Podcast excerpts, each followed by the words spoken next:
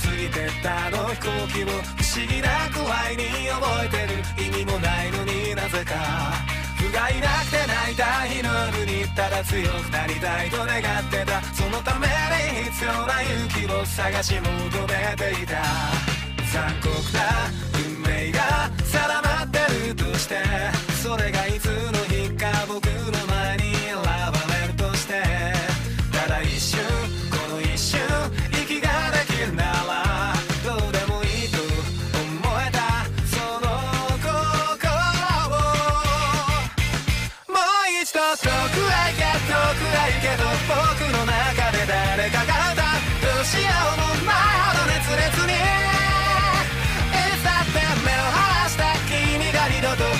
しまないように笑るそんなヒーローになるための歌。さらば掲げのピンサイン転がってくストーリーを。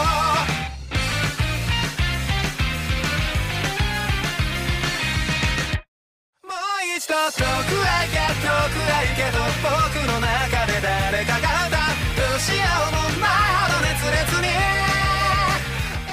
Olá, eu sou o Beto e serei o narrador desta sessão. Oi, eu sou Renato Dutra e eu vou jogar como Deck Sol. Olá, eu sou Ricardo Luciano. Jogarei com um aprendiz aspirante a monge. Meu personagem bastante equilibrado e tentará ao máximo não pender para o lado negro da força. Olá, eu sou o Gabriel e estarei a jogar com Sérgio Aldosos, um aprendiz eh, que segue os dogmas da Ordem da Verdade. E vamos ver o que o destino guarda para este correliano aí. Opa pessoal, beleza? Eu sou o Zé, É, vou aqui jogar com a Munin Ostara Machuailek. Ela é uma alquimista, vamos dizer, um pouco, talvez em excesso curiosa e interessada nas, nos jogos de poder. Acreditar não é uma escolha, e sim uma convicção. Anteriormente, em O Colapso.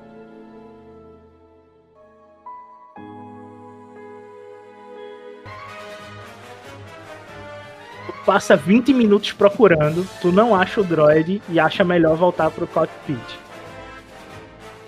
Enquanto isto, no templo de Akar.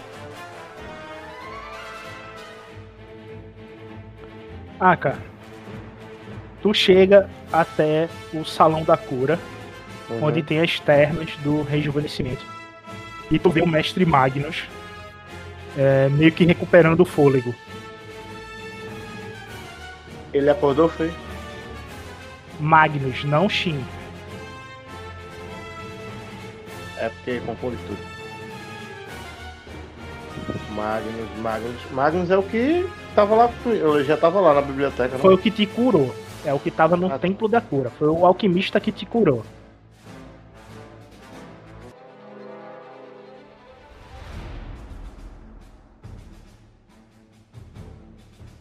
Dex, tu consegue desviar da nave e tá indo em direção ao TIE Fighter. Vocês dois estão fumaçando. Estão próximos de perder a nave.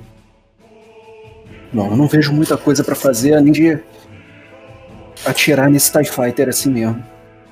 Eu chego perto o suficiente pra poder ter um dado roxo só. E atiro. Vai fazer nenhuma manobra? Com. Ah, é verdade. Quero manter o alvo tá difícil, eu tô esfumaçando já. Eu acho que o que eu preciso fazer agora é manobra evasiva.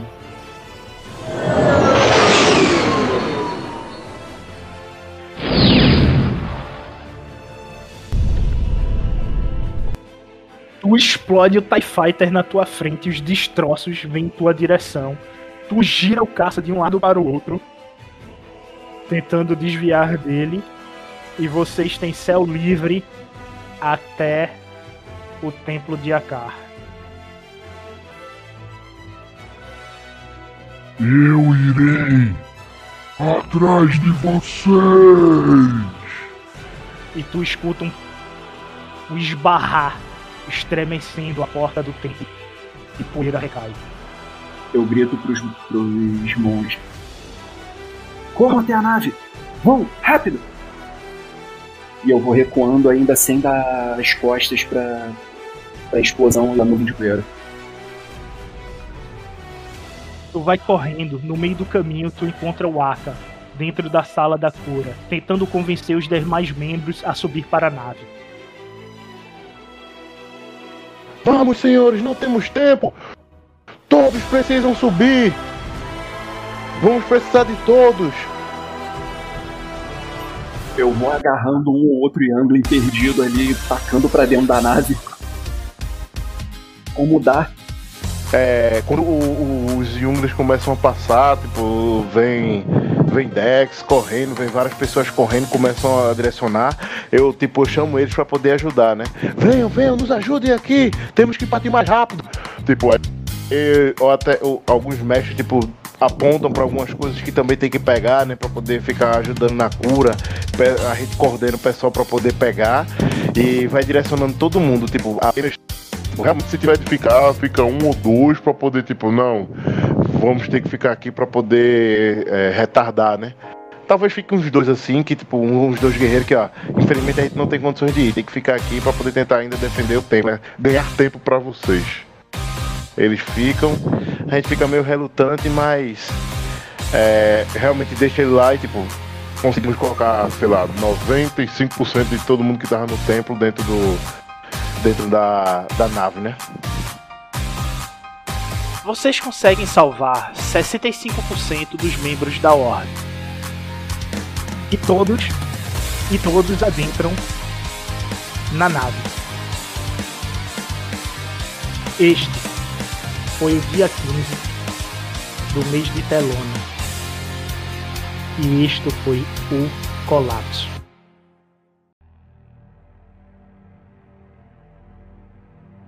Ano estelar 2 ABI. Metade do dia 15, mês Telona.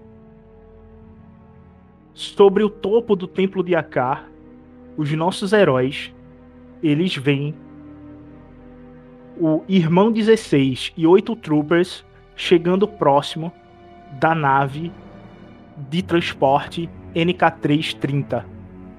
E é a nave de salvação deles.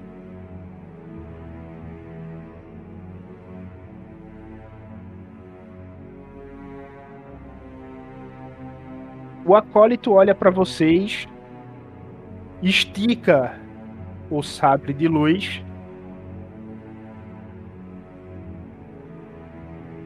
Venham, covardes! Termine o que vocês iniciaram!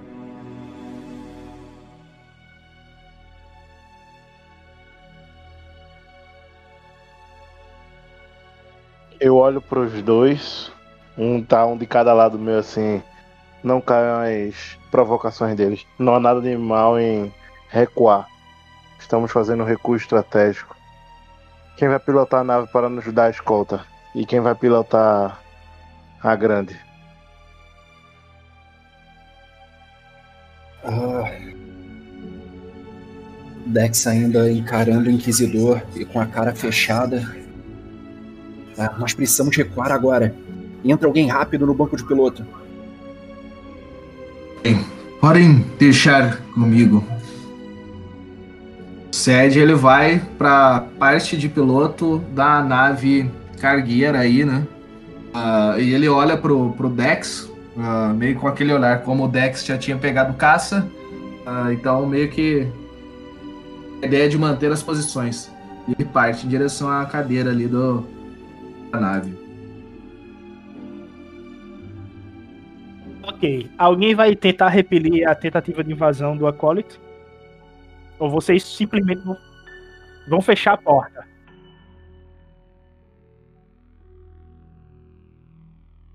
Eu recuando ainda, encarando ele, né, de frente, andando. Eu fui recuando de costas pra, pra nave, né, dando passos pra trás. Subi na, na plataforma, dei aqueles tapinha na lataria. Levanta voo aí, filho. com, com a folha desembainhada, segurando na minha frente em posição defensiva. Pego o chicote, também desço aqui, deixo ele solto. A que distância eles estão da nave? Eles estão a 9 metros da nave, só que os troopers começam a se preparar para atirar. Então, é o Uma seguinte. dúvida, é só apertar o botão. Em quanto tempo ela sobe? Fecha assim, rapidinho. Em um turno. Porra, demora isso tudo ainda pra fechar? É. Que equivale a 6 segundos, né? É isso tudo. É um turno. Mas é aquilo, se os que vou- começam a atirar, a gente toma cobertura ali na lateral. é. É, cobertura no nosso peito. Cobertura no nosso peito, pelo que eu entendi. O Sed já tá full correndo pra, pra cabine ali pra com- tentar começar a usar voo. É exatamente isso que vai acontecer agora. Sério. Eu vou fazer o- a jogada dos troopers resistindo ao teu teste de pilotar.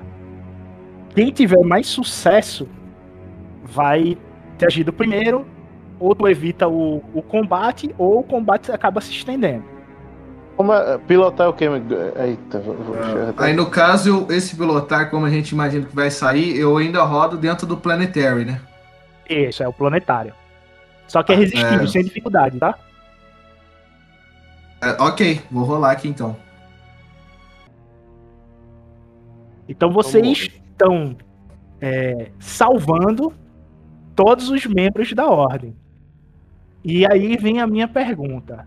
Você Salvando, a realmente gente vai, vai entendeu? matar todo mundo. Você realmente entendeu a visão da força? Então.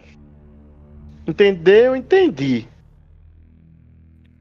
Que. Porra, esse Star Destroyer apareceu do nada aí agora.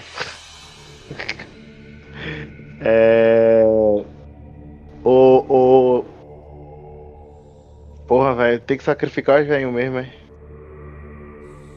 Querer Cara, vocês não precisam não. sacrificar ninguém. Não tem necessidade de sacrifício de ninguém aí.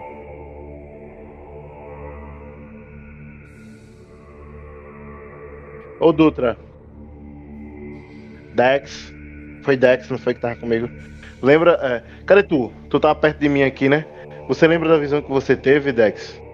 Eu tenho certeza que você estava lá. Eu falei com você. Eu lembro. Agora deixa eu falar em off que eu não lembro não, tá?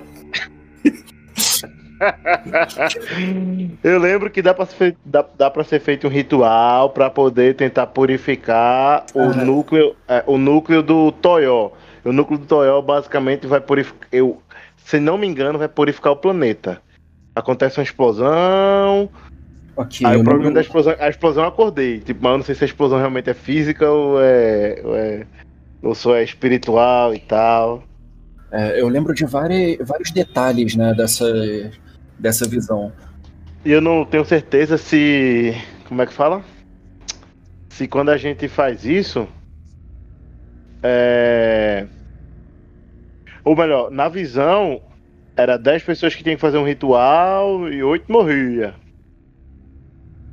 É, mas é aquilo, né? A gente salvaria o planeta e faria um, é um planeta que é junto com a força, né? E faria um santuário ali, um foco de combate da, da resistência, teoricamente. Então seria interessante salvar esse planeta se a gente pudesse. Se não salvar o planeta, morre todo mundo que tá ali. São mais do que oito. E a gente perde uma ferramenta interessante, né? Além de toda a história da ordem, toda, todas as, todos os recursos da ordem. Assim,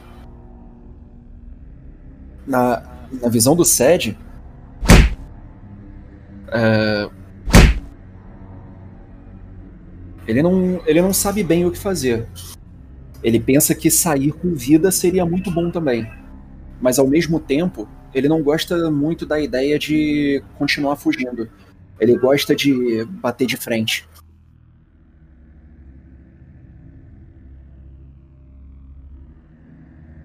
Então eu, eu não tenho. Nem eu, nem o personagem. O Dex, né? Falei sério. Nem eu, nem o personagem temos uma ideia muito boa do que fazer agora, não.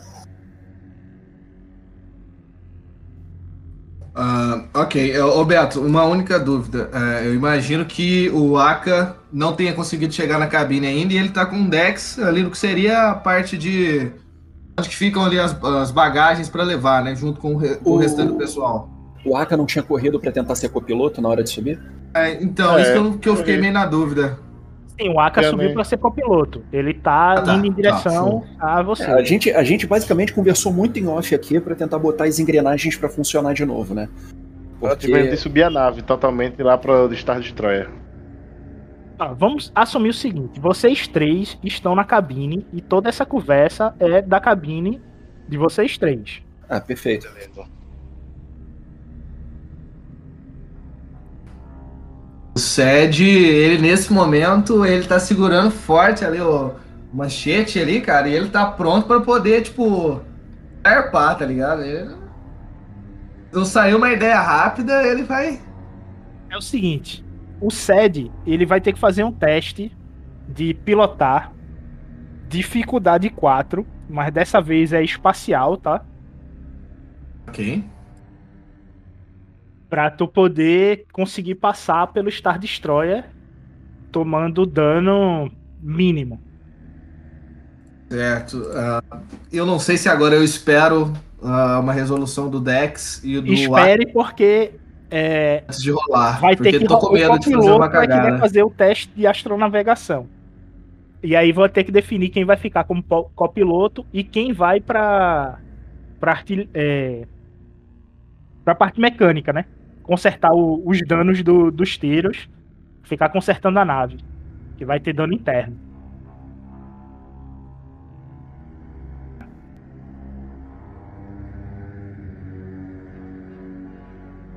A dificuldade na realidade é 5. Eu baixei pra 3 porque tu tirou um ponto de luz. Desculpa. Eu ganhei um triunfo, um sucesso e ainda fiquei esgotado. Faz o seguinte, bicho. Faz essa curva aqui, ó, dá um 360 e vamos embora. Ignorar esse povo. O que é que o É o triunfo pode seguinte. dar? É o seguinte. Na realidade, o triunfo te deu o sucesso, né? Porque tu não teve sucesso. Mas tu dois teve. sucessos, né? Tive dois Não. sucessos. Não, tive um sucesso, uma fadiga Não, e um não, triunfo. Você teve um triunfo. O triunfo não gera sucesso. O triunfo é um triunfo. Você não teve sucesso, mas teve um triunfo. Então, o triunfo? Tô vendo sucesso aqui. é porque o triunfo pode ser transformado em um sucesso e uma vantagem. É? Van- O seguinte, o triunfo lhe garantiu o conhecimento do local e você consegue digitar os códigos para poder chegar onde você quer ir. Onde você quer ir fica no antigo sistema de Titan. Você já leu o Alvorecer, então você tem ideia do que vai descrever aí. A narrativa é sua devido a esse triunfo. Você vai descrever quando tá apertando os botões para onde você vai. Certo? Certo. E com isto, o SED vai jogar com dois dados azuis o teste de pilotar. Ah, vamos lá. Ah, Ed ele dá uma olhada, ele vê ali o, Aka falando as coordenadas, meio que tá fazendo a rota. Ah, o Dex ali no fundo dando apoio, meio que entre as cadeiras ali. Ele olha pro, pro manche ali, vamos ver o que vai dar. Ele começa a empurrar. Vocês sabem que nós não somos o centro do universo. Tem que ficar apertando o botão. Mas vocês sabem a origem dele? Vi. Eu olho pra vocês dois e. Eu tive a visão de como ele começou. Graças à força. E aí, mestre, a gente vai ter muita turbulência ou não? Vai. E aí é o seguinte. No mapa do Roll20, mexam a nave. Essa nave aqui. É, Eu mexi. posiciona ela no- na posição dela e para espaço, né? Passando pelo Star Destroyer.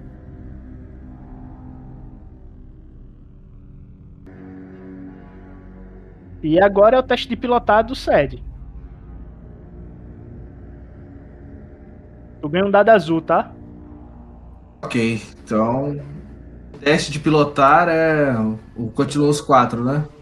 Deixa eu continuar a historinha aqui pra te motivar mais, pô. Guiar aqui.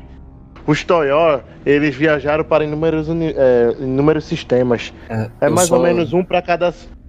Eu só queria notar que eu não tô mais escutando isso, não. Eu saí correndo pra, pra casa das máquinas tentar descobrir o que, que tá acontecendo com o oxigênio. Vai lá. O- os Toyos, cada um foi pra um sistema. O correto é ter um Toyo em cada sistema, mas não sabemos ao certo o que foi que aconteceu. É, Titan e seu sistema, né, também se chama Titan, foi a origem de tudo. É, lá nós nós podemos iremos poder nos abrigar e você vo- todos aqui verão que é bastante similar a Selaf. Houve um período que foi bastante conturbado em em Titan, mas acredito que agora já está em calmaria. Na verdade, com certeza está. O sistema foi abandonado há muito tempo. Siga por esse caminho, faça as manobras adequadas para nós podermos nos livrar do, do Império e podermos nos reagrupar lá. Ok, ok, amigo. Eu vou tentar seguir os seus, seus conselhos e, por favor, me ajude durante essa jornada. Você, pelo que entendi, tem um mapa na cabeça. Isso vai ser de grande ajuda. A força nos ajude mais uma vez.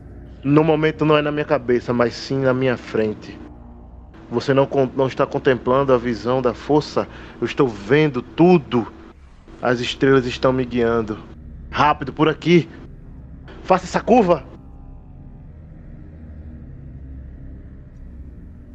Um dado azul motivacional aí, Beto? Ou eu posso dar copilotar aqui pra poder melhorar o asa do cara? Como é que é? ganha um dado azul para o, o teste dele de pilotar. E com isto vocês ganham mais um ataque e saltam por hiperespaço. Bom, o importante é não explodir a nave, né? Vocês tomam 20.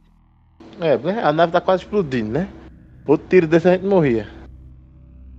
A gente andou 12? Não, vocês saltaram por hiperespaço. Ah, tá. Graças a Deus a gente conseguiu, senão a gente morria no próximo tiro. Vocês saltam por hiperespaço. Tomando, tomando tiro antes do salto? Tomou tiro antes do salto. E agora tu ganha um dado azul porque tu viu a mangueira explodindo na tua frente. Aí tu tem um dado azul aí no teste de mecânica. Então já porque lá. tá muito visível, né? É, eu saio. Na hora do tiro, o, a nave treme, o Dex balança e tenta não cair.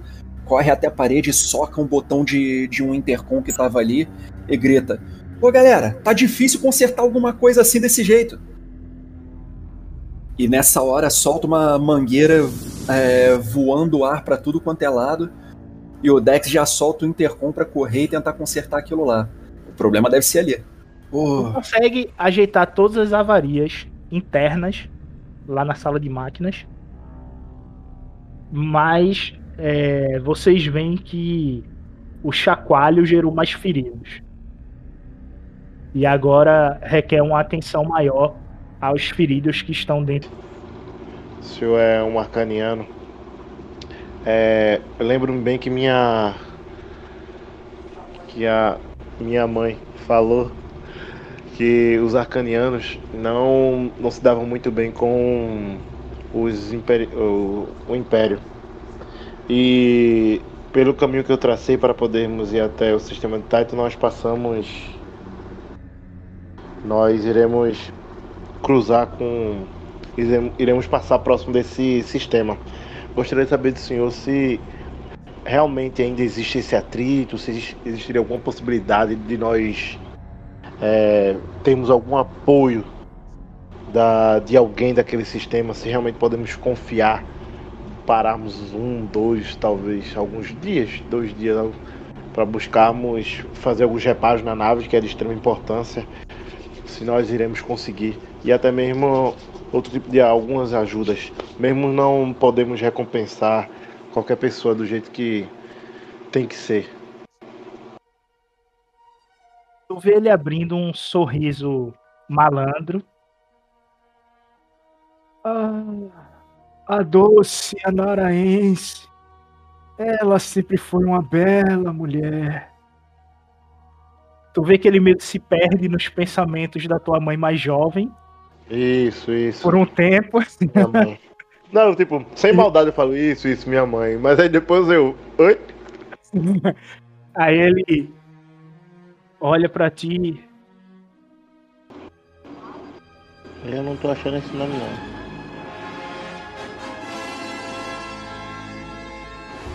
Alguém achou aí? Tá no, na quarta frota.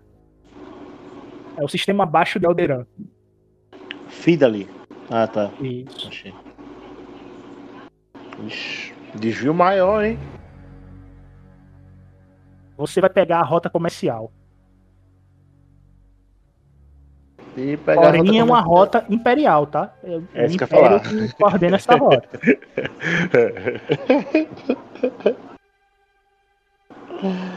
Ai, Deus. Rapaz, tá quase arriscando a sorte passando perto desse buraco negro mesmo aí. E a gente tá, tá sem. Tá, eu agradeço, mestre, pela, pelas suas dicas. Eu levanto, tá ligado? E tipo, ando pela nave. Ó, vou olhar principal- principalmente os caixotes, as coisas que a gente pegou que seriam de valor, tipo, coisas que tipo, realmente representam valor monetário, né? Que seja atrativo para, para as demais pessoas da galáxia. Joga aí um D4.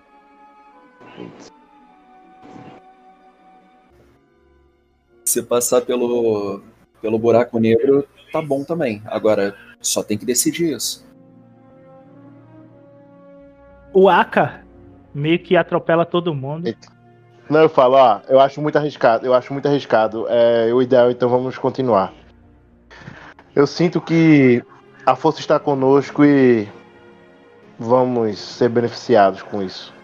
É, eu olho pra ele e digo, bom, você que sabe, Aka. Você que é o nosso navegador aqui, né? E eu volto pra, pra dentro da nave. Eu, eu saio, a gente tava nas, na sala de máquinas, eu acho. É, eu saio pra tomar um banho. Ok. Enquanto o Dex vai até os quartos da nave para poder tomar um banho, o Sed pilota a nave, vendo destroços de batalhas com o Império passando, cortando dentro do hiperespaço.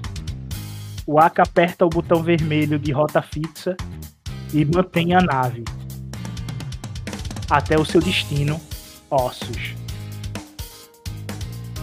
Um dia mais se passa para eles, por passar próximo a um buraco negro e a distorção quântica os afetarem. Enquanto Aka está estudando as plantas das frotas imperiais, ele vê uma mulher, Tulek, aparecer bastante machucada na frente dele. E ele a reconhece. Ela é assistente de sua mãe. E ela tá com um olhar que aperta o seu peito. Este foi o fim do dia 3 na migração do sistema de Otega para o sistema de ossos de O Colapso.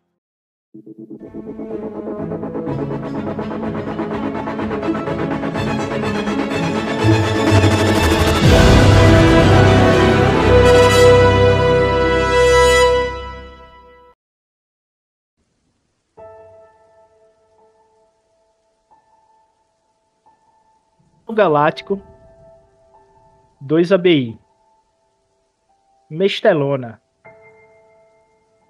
Início do dia 16 Quarto dia de O Colapso. A cena que nós iremos vivenciar está dentro da nave de transporte da Ordem da Verdade, onde muitos feridos e uma fuga em massa de um planeta está ocorrendo. E o Aka se depara com um rosto conhecido vindo em sua direção em tons tristes. Tô lá me concentrando, tipo, para poder terminar de colocar as coordenadas, né? Na verdade até terminei, mas tipo, tô revisando para confirmar se é aquilo. Quando eu escuto passos, né? Vindo na minha direção, na minha retaguarda. Me viro para trás, olho lá, tipo, um, um rosto familiar, né? Mas um familiar que me remete a um certo tempo atrás, né? Me perco alguns segundos, tipo, em devaneio, com, lembrando da, da minha mãe quando eu vejo esse rosto, pois é a assistente dela, se não me engano. Assistente, né? Isso. Assistente da minha mãe, que até certo tempo também, tipo, andava muito na minha casa. É, eu vejo o rosto dela, fico feliz, pois não, como Aka não viu, não, não conseguiu, não foi ele que colocou todo mundo, é um, pessoa a pessoa dentro da nave. É, Aka quando vê a Munin, né, tipo, tem uma, um certo alívio, pois como ele não viu todo mundo subindo na nave, ele tal, tem aquela leve esperança de que a mãe dele talvez tipo tenha voltado no planeta e talvez também tenha sido salva. Mas depois de alguns segundos, quando ela sai da sombra de fato e olha o rosto dela, tipo meio que entristecido, o coração dele também tipo fica um pouco pesado, né? Ficando nebuloso. Ele rapidamente se levanta, vai aproxima-se perto dela e fala: Tudo bem, Muni? Algo aconteceu? Onde está a a Nara? É, meu querido Aka, você. Bom, ela tá com o rosto bem sério, enfim, ela tenta olhar bem nos olhos dele, sim. É, você tá tá bem? Vocês me parece que estão conseguindo se virar aqui, conseguindo resolver problemas, né? Vejo que a nave, vocês estão à frente dela, certo? Sim, fizemos o possível para poder salvar a todos. Fico feliz de ver você aqui. É, não, eu e... estou, estou muito feliz também de te ver, obviamente. É, enfim, mas é, queria estar mais feliz, queria poder dizer coisas né, que, sei lá, que pudessem nos ajudar, que pudessem nos dar mais ânimo. Mas nesse momento eu preciso te dizer que a sua mãe está morta, felizmente. A Narra Anse, minha, minha, grande amiga e tutora, é, está morta, cara. Está morta. Precisamos pensar sobre isso. Preciso que você esteja conosco, né? E estamos aqui com você. Acredito que talvez a gente possa pensar em saídas para isso, mas é, não sei como te dizer, mas essa é a verdade. Eu preciso deixar muito claro isso para você. Ah, para Munir, respiro fundo.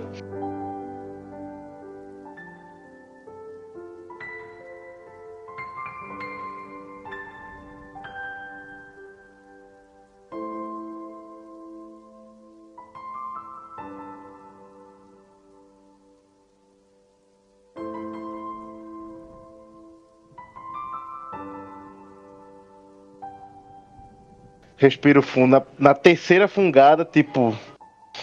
Ele, tipo. O, a feição do rosto dele, tipo, meio que. Tava meio que. Tava amena, né? Tipo, tranquila, mas ficou bastante pesada e, tipo, aparentemente enraivecida. É. Ela também não foi muito presente. Para onde nós vamos, talvez ela não, realmente não vá se fazer. Não vai fazer muita importância. Aka. Obrigado, Muni, pelo que você falou. Aka, é. Assim. É... Por favor, me deixa só. Tipo, aí eu dou as costas e já fecho a porta assim do. A sua mãe foi Da cabine. morta. A sua mãe foi Fecha a porta assassinada. da cabine.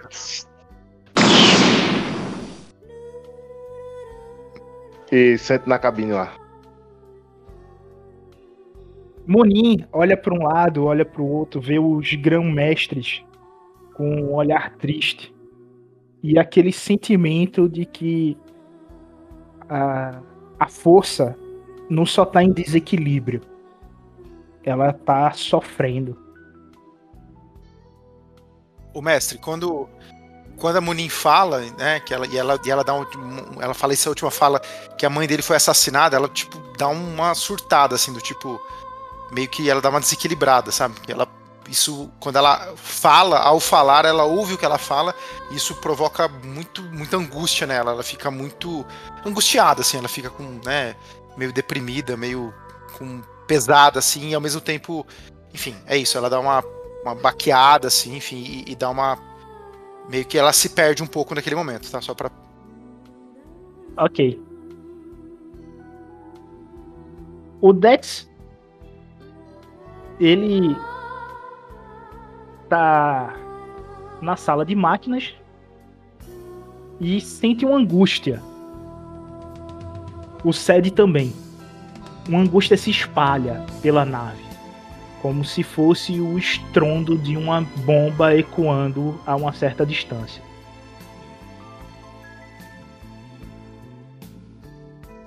É, eu consigo sentir a origem? Sim, tu sabe que é o Aka. Eu vou até ele. Tu caminha pela nave procurando o Aka. E tu acha que ele tava onde tá o grupo de pessoas ajudando.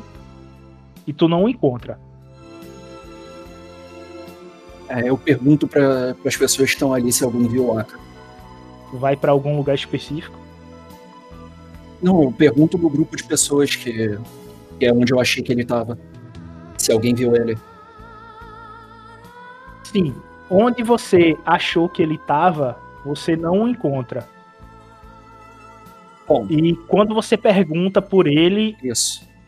as, é, as crianças que. Os Yuglins que te viram apontam pra uma sala e a porta tá lacrada. Eu encosto a mão na porta. Eu tô sentindo alguma coisa? Dor, medo, raiva. Eu chamo por ele, então. Aka,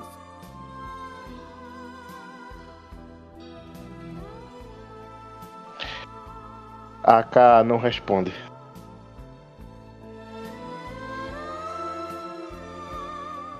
eu dou. Eu dou dois socos na porta. E vou procurar o Sed. Sede, tu na cabine, tu sente é, a dor e a raiva ecoando dentro da nave. Tu vai pra a sala principal ou tu vai ficar aí na cabine? Ted, ele tá parado ali na cabine, ele meio que dá aquela olhada por cima do próprio ombro, na hora que ele sente essa, essa- esses, esses sentimentos aflorando ali pe- pelo seu, pelo seu redor. E ele fala meio que consigo mesmo. Ah, sentimentos. Sentimentos perigosos, os que. que os meus amigos estão. estão cogitando deixar fluir. Mas. Bom, às vezes é necessário. Ele meio que engole seco assim e olha pra frente e continua na, na cabine ali. Após uns 10 a 20 minutos de reflexão, tu escuta a porta da cabine abrindo. E o Dex entra. Sed, você sentiu isso? Sim, sim. Ah, bem forte, inclusive. Ah, mas decidi não tomar nenhum partido. Ah, já tive momentos parecidos, mas você viu o que era? Talvez o Aka ou você? Era o Aka. Ele se trancou em uma sala, sozinho, eu acho. E não responde. Não responde? Mas você. O Sed, ele meio que tipo, fica meio em choque, assim, saca? É, eu não sei se é bom deixar ele ali sozinho. Você sabe o que fazer? Bom, uh, eu não tive tempo é, suficiente ainda para para averiguar toda essa nave, mas imagino que deva ter nas proximidades algum alguns dutos ou algo do tipo. E se não tiver, talvez nós é, podemos forçar essa essa porta a abrir. Talvez ele possa ter passado mal, não sei como como ele está, né? Você também não, então uh, vamos procurar algum, não sei, alguma talvez duto ou algo que, que nos que nos dê um caminho para chegar por lá, ou talvez uma tentativa de ceder essa porta do lado de, de fora dela. Pode ser, mas eu não sei se se ele está passando mal. Eu o que eu menos me preocupo agora é com a saúde física dele. Eu não acho que esse seja o problema. Bom, é, você está certo. Eu acho que o estrago que podemos fazer para entrar pode ser menor do que o que pode acontecer se. Bom, se ele se perder mais do que já já devaneou, por assim dizer. Mas vamos, vamos lá, me mostre qual, qual, qual sala é. Vamos tentar de alguma forma é, ou chamar a atenção dele, ou entrar direto para removê-lo de lá. Eu levo o Sede até a porta fechada. Vocês, quando chegam é, próximo à porta, vocês veem a Tilek parada olhando para ela. No caso, a Muni, né? Com um ar triste. Eu conheço ela? Não, vocês nunca viram. Vocês. Tá, vocês sabem que ela é da ordem por estar tá aí, tá ligado? Mas é, conhecer, não. É... Ela tá na frente da porta, não é? É, ela tá olhando pra porta.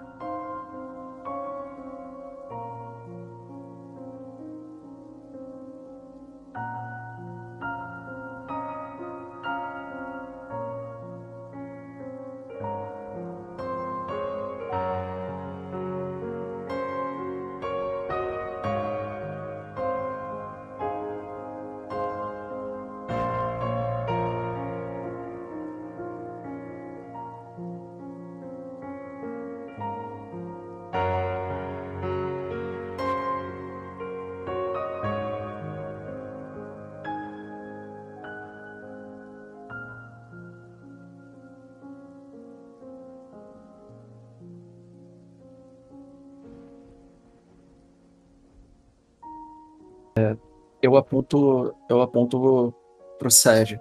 É essa porta. Ah.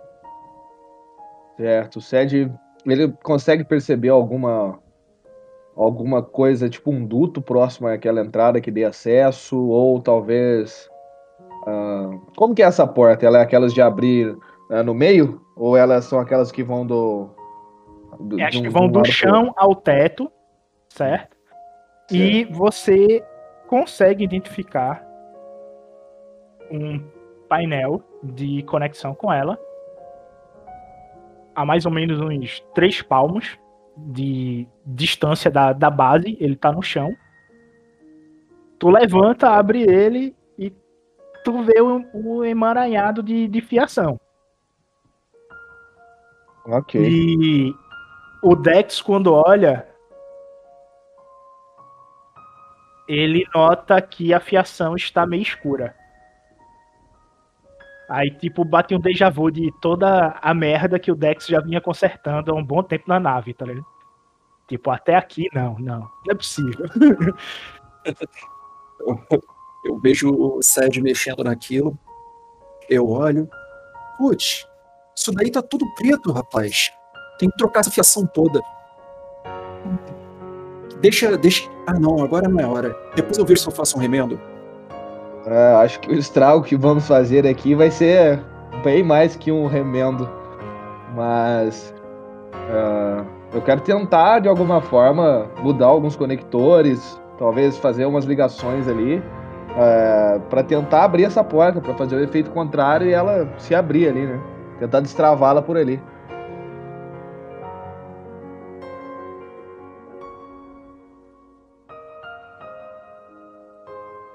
Eu dou, eu dou um passo pra frente ali até o lado da Twi'lek e pergunto.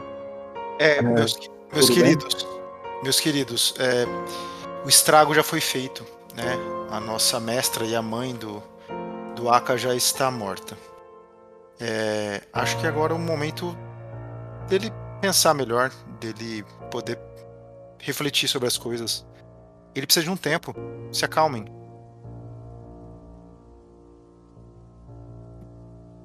É, eu olho pra ela, olho pra porta. Entendo. Faz sentido. Vamos, é, a gente consegue sentir a presença dele. É, creio que vocês estão preocupados, são amigos deles, né? É, já passamos algumas coisas juntos, bastante coisas, por assim dizer.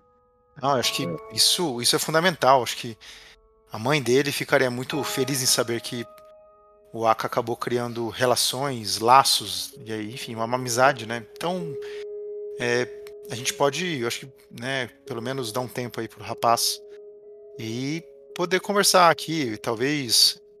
Eu preciso, inclusive, entender um pouco do como que vocês estão, um pouco mais a situação, né? A gente tá num momento muito crítico.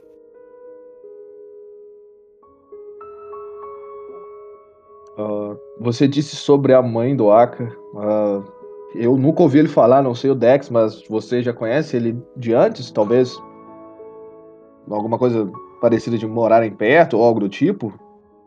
Vamos dizer que a mãe dele, durante um bom tempo, acho que grande parte da vida dela, é, se dedicou, né, aos esforços, né, da nossa ordem, né, enfim, de todo o nosso processo de tentar é, avançar nos- na, na força, avançar numa sociedade melhor, mas desde a invasão imperial, desde o do domínio imperial, enfim, ela acabou ficando numa situação muito complicada, né, uma situação, inclusive, é, que ao passo que ela mediava relações, ela também, enfim, depois a gente pode conversar com mais calma sobre isso. A gente articulava várias outras relações é, por fora, vamos dizer assim, né? ações que podem se aproximar de uma rebelião, vamos dizer assim. É, então, a mãe dele se dedicou muito à política, muito aos fatos, né, à transformação da sociedade e creio que talvez ela tenha se afastado um pouco do Aka. Então, eu acho que tudo isso deve estar mexendo com ele, mexendo com tudo o que ele viveu ou não viveu com a mãe dele. É, enfim, então por isso que talvez seja muito delicado para o, para o jovem Aka. Ah, bom, é compreensível pelo que ele passou. Ah, não sei se já fomos apresentados, mas eu sou uh, Sede Jaldós. Eu meio que estendo a mão assim. E. Bom, Munin Ostara, ao serviço de vocês, ao serviço da força. Eu dou um sorriso, faço um aceno e digo, Dexol. E Prazer. encosto do lado da porta. Com as costas na parede. É, eu, enfim, né, acho, acho que talvez alguns detalhes, eu acabei, eu peço desculpa, inclusive, que talvez isso afetou um pouco o pessoal que estava aqui, né, que está, inclusive, é, mas, é, não sei se vocês sabem, mas, infelizmente, é, é, a minha, ela era minha tutora, né, ela era minha mestra, né, uma, uma mestra em si, mas uma grande amiga, né, eu gostava de brincar que às vezes ela era minha chefa, né? Minha chefe que me dava as tarefas a serem feitas. E, em específico, ela. Eu acho que talvez essa história da gente é, apoiar um movimento, uma célula rebelde, né? Que estava em ascensão na nossa lua, né? Os Malhas, é, ela acabou sendo perseguida e morta, né? É, um conhecido Lâmina Vermelha a assassinou, né? Então, eu acho que a gente precisa é, pensar com calma, entender um pouco tudo que aconteceu, né? E principalmente buscar um certo equilíbrio nesse momento. E aí eu acho que a gente pode servir, né? E pode inclusive se se compor junto com é, com Aka, né? Porque talvez a fúria, o ódio possam aparecer de forma muito forte nele.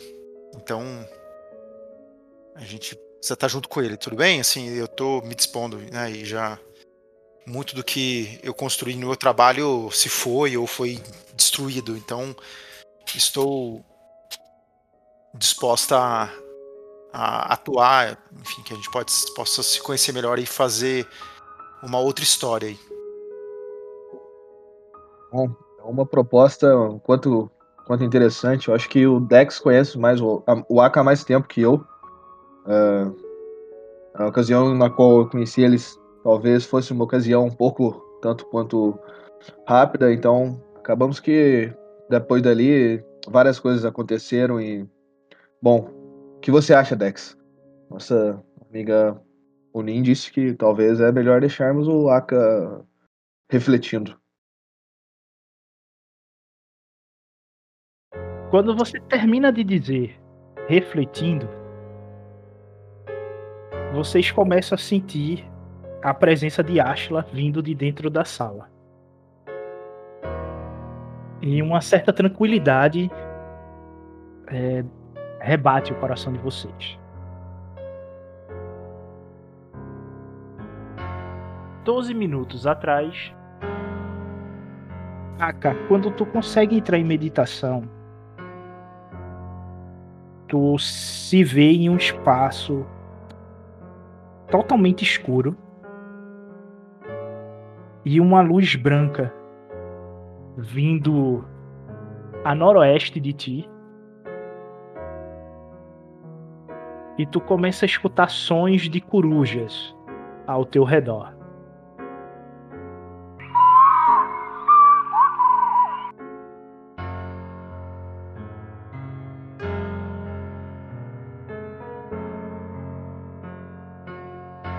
Respiro fundo, me levanto e olho em volta, tipo, novamente para ver onde estou. Estou preso numa visão?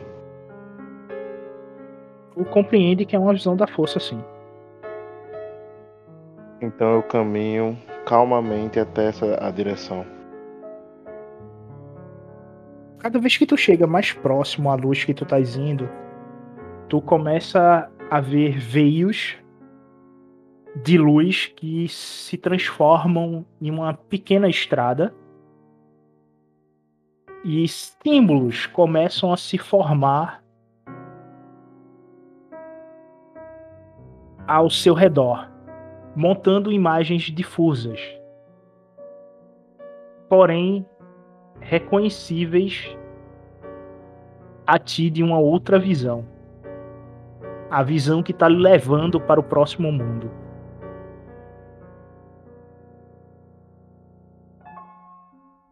Você, quando chega próximo à luz, você começa a a voz da sua mãe. Venha. O mundo está calmo. Pode vir. A paz aqui. Ashla lhe dará um abraço.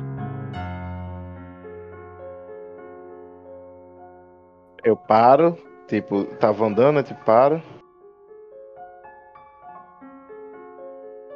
Olho para trás. O que vejo? Onde eu estava. Tu vê que tu estás no mundo entre mundos.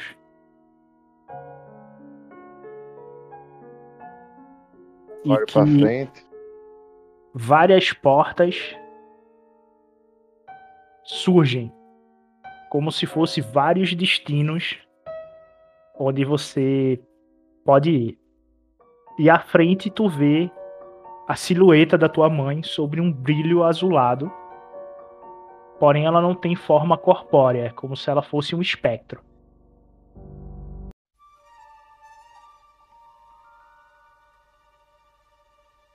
Espectros de luz também bom, né? Sim. Eu continuo a andar calmamente na direção.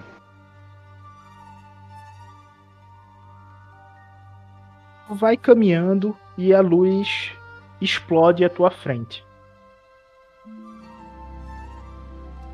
Quando o brilho forte da luz se cessa, tu se vê numa campina em Selaf, próximo à antiga casa de vocês, na cidade de Manaã.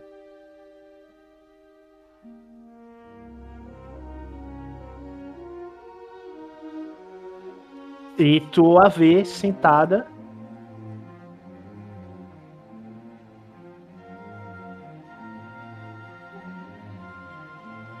e ela olha para ti com, um olhar terno e afetuoso que só uma mãe tem.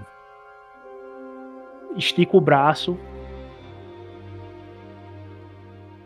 E o que é que tu faz? Pra ela. Olho em volta. Depois olho para ela novamente e desço suavemente até lá para poder sentar ao lado dela. Toca na, na mão dela ou só se senta ao lado dela? Eu só sento por hora.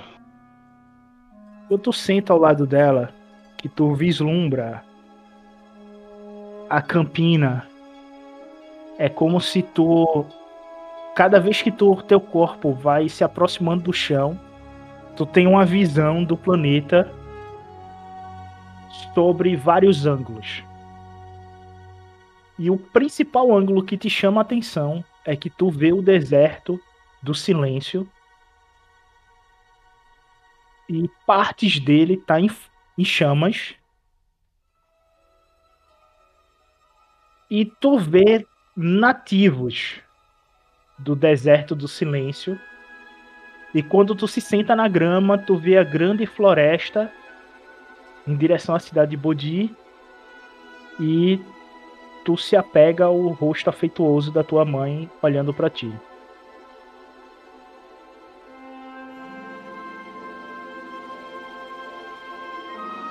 Paro ela. Por que você esteve tão ausente? Não é o correto. Eu não deveria ser tão ausente. Ela olha para ti, passa a mão sobre o teu cabelo e te abraça. E nesse abraço que ela te dá, eu abraço de volta.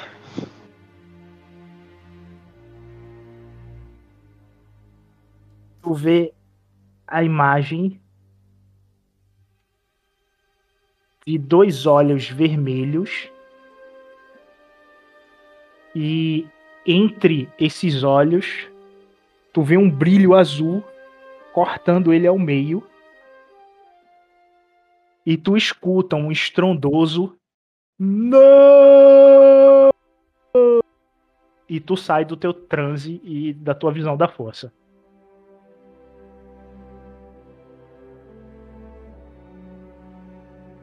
tu se sente mais calmo e com o coração apaziguado, né? Tu diminuiu a raiva, porém tu ainda tá sentindo dor.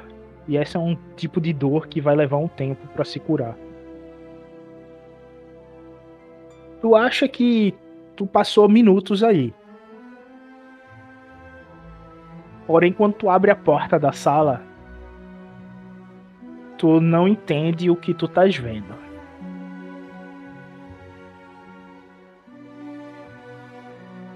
Diga mais por quê?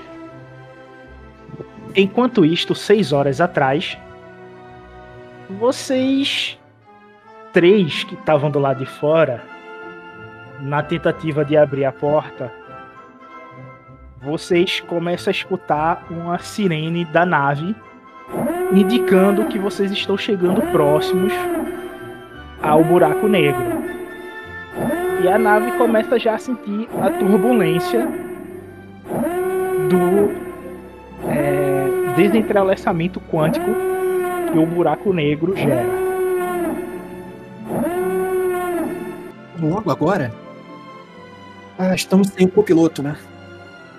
Pois é. E o piloto tá aí contigo, né? Sede, você vai. Você me precisa de mim do seu lado? Ou é melhor eu ir pra, pra sala das máquinas?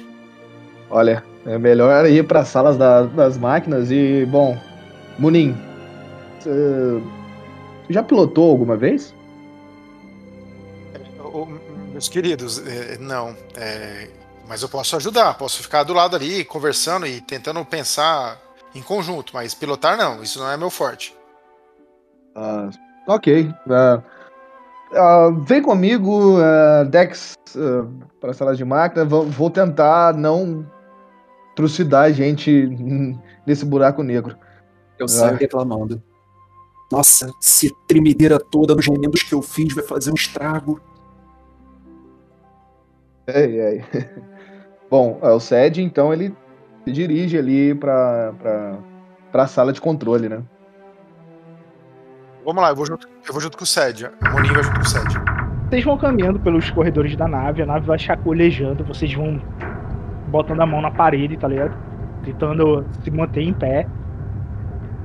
Vocês começam a sentir o medo das crianças vindo em direção a vocês, já que todo o sentimento da força vai causar certo desequilíbrio dentro da nave e eh, já que a- o universo ele está em desequilíbrio e tendendo para o lado negro, então qualquer coisa que tenda um pouco para o lado negro vai fazer com que vocês sintam uma certa perturbação na força. Isso é normal. É, por vocês terem vivido boa parte do tempo em Selaf, vocês já estão acostumados com isso. Mas entra mais como narrativa aqui para quem está nos ouvindo entender. Uma vez que essa dualidade de, de força faz com que tudo o que está ao seu redor fique é, contrabalanceando e fazendo com que quem anda do lado da luz tenda a ter uma queda rápida para o lado negro. Por o universo estar explodindo em Bolgan. Vocês chegam na cabine e vocês começam a ver aquela silhueta do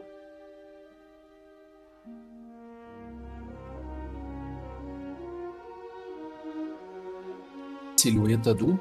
buraco negro a alguns anos-luz de vocês, porém existem buracos negros na- nas galáxias que o a quantidade de luz que ele absorve pode variar de 60 anos-luz a 250 anos-luz. O que vocês estão presenciando é um buraco negro de uma magnitude que tem 150 anos-luz de, singu- de singularidade.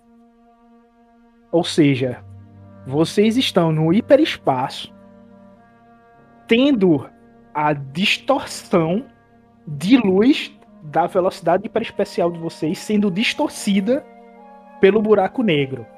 Então, aquele efeito de minhoca que a teoria física diz que quanto mais próximo a gente tiver da singularidade, você- seu corpo vai se esticando, vocês começam a presenciar isso.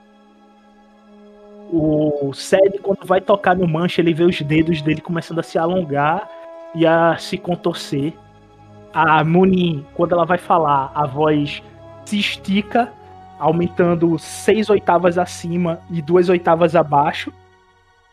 E vocês começam a sentir o mundo meio que é, forma de bolha, né? Aquela visão turva, como se fosse uma bolha de sabão, você olhando através de uma bolha de sabão. O Dex, quando ele tenta ajeitar a parte mecânica da nave, as engrenagens que começam a ser afetadas por, pela singularidade, ele vê que o efeito ocorre de trás para frente.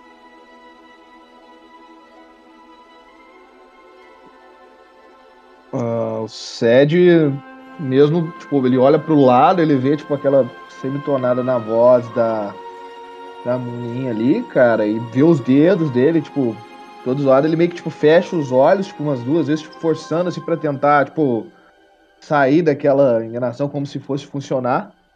E ele vai tentar controlar a nave pra, tipo, tentar sair o mais rápido disso aí, pra gente não sofrer mais com, com esse ataque atemporal, por assim dizer. A Munin, a Munin mantém o, o- a mão no ombro do, do Sed, assim, tentando ficar bem perto dele. Tipo, olhando pra ele com olhos assim, do tipo, é, o bagulho é louco, né? A situação é perigosa, mas estamos juntos, sabe? Tipo, tentando ficar ali de apoio total, assim. Quando eu começo a perceber esse efeito, eu já tô olhando em volta, procurando alguma coisa que saia do lugar.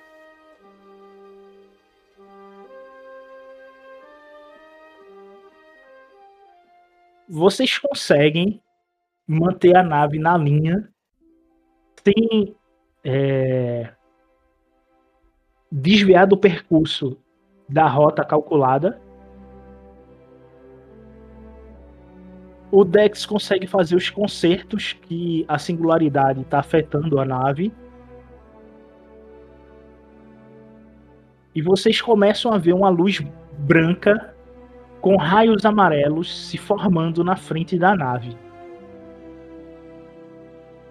E quando essa luz cega vocês, ela vai cegando a nave aos poucos. Em todos os cantos, ela adentra na nave sobre esse grande efeito. E quando vocês saem dessa luz, vocês primeiro o Sed e a Monin. Vocês veem o universo e vocês não estão na nave, vocês estão vagando dentro da galáxia, como se a nave tivesse sido destruída e vocês estão flutuando na galáxia. Mas- ao, ao olhar pro, pros pés ou pros lados, tipo, não, não tem, es- não tem o, o recinto, é como se a gente tivesse a corporal no espaço, algo assim? Exato. Tá. Mas a gente se vê, eu sinto a presença do Sed. Sim, você tá vendo o Sed do seu lado, mas vocês não veem mais a nave. É como se ela tivesse sido destruída e vocês estão flutuando no espaço. Ted, é, você tá bem? É um pouco estranho o Sed, meio que ele tá meio que, tipo, pôr na mão no pescoço, você sente meio que como se estivesse com medo. A gente tá respirando normal, né, Roberto? Sim, vocês estão respirando normal, mas ao redor de vocês são estrelas, planetas distantes e os veios de luz daquela luz que cegou vocês. Como se vocês estivessem é, no corredor do hiperespaço, só que sem uma nave protegendo vocês, tá vendo? Ô mestre, uma pergunta. Eu posso, como estudiosa, etc e tal, é, sei lá, fazer um teste de educação para entender se há uma, uma dobra espaço-tempo, alguma coisa do- da, da- da teoria quântica que poderia explicar esse, essa sensação, ou eu, intu, eu, tenho uma, eu, eu posso intuir que isso tem a ver com a força, entendeu? Dá pra Munin sacar isso se tá no campo lógico ou da força? Tu sabe que isso é uma distorção quântica, é um efeito é, físico, e que da forma que você está vendo, você está andando entre realidades. E qual é o problema disto? Se você pisar no fio errado, tu vai cair no universo errado. Tipo, você pode acabar saindo da linha temporal que você está para uma linha temporal totalmente diferente e com a realidade totalmente distorcida. Então, você sabe que é, é bom alertar o SED de vocês tomarem cuidado aonde vocês vão estar tocando nesses veios de luz para que a coisa não desande. Ted, é, só para alertar, talvez, e para você entender um pouco o, o, que está acontecendo, quer dizer, o que eu creio que acho que está acontecendo. Nós estamos num. É, em encontros de universos paralelos, vamos dizer assim, na teoria das cordas. Enfim, é um, um, um mundos paralelos e a gente tem que tomar muito cuidado como a gente se deslocará entre esses veios, entre essas realidades. Você me entende, Sed? O Sed, antes da, da Munin falar isso, ele meio que estava assim, maravilhado, olhando para tudo aquilo. Por um momento, ele só se maravilhou com aquele, com aquele universo totalmente distópico, no qual ele não fazia a menor ideia do que seria. E ele meio que vira ainda olhando para algum daqueles, daqueles veios. Sim, sim, eu eu compreendo. É lindo, Sed, é lindo, mas ao mesmo tempo é perigoso. Então, vamos tentar encontrar Aka e encontrar o Dex.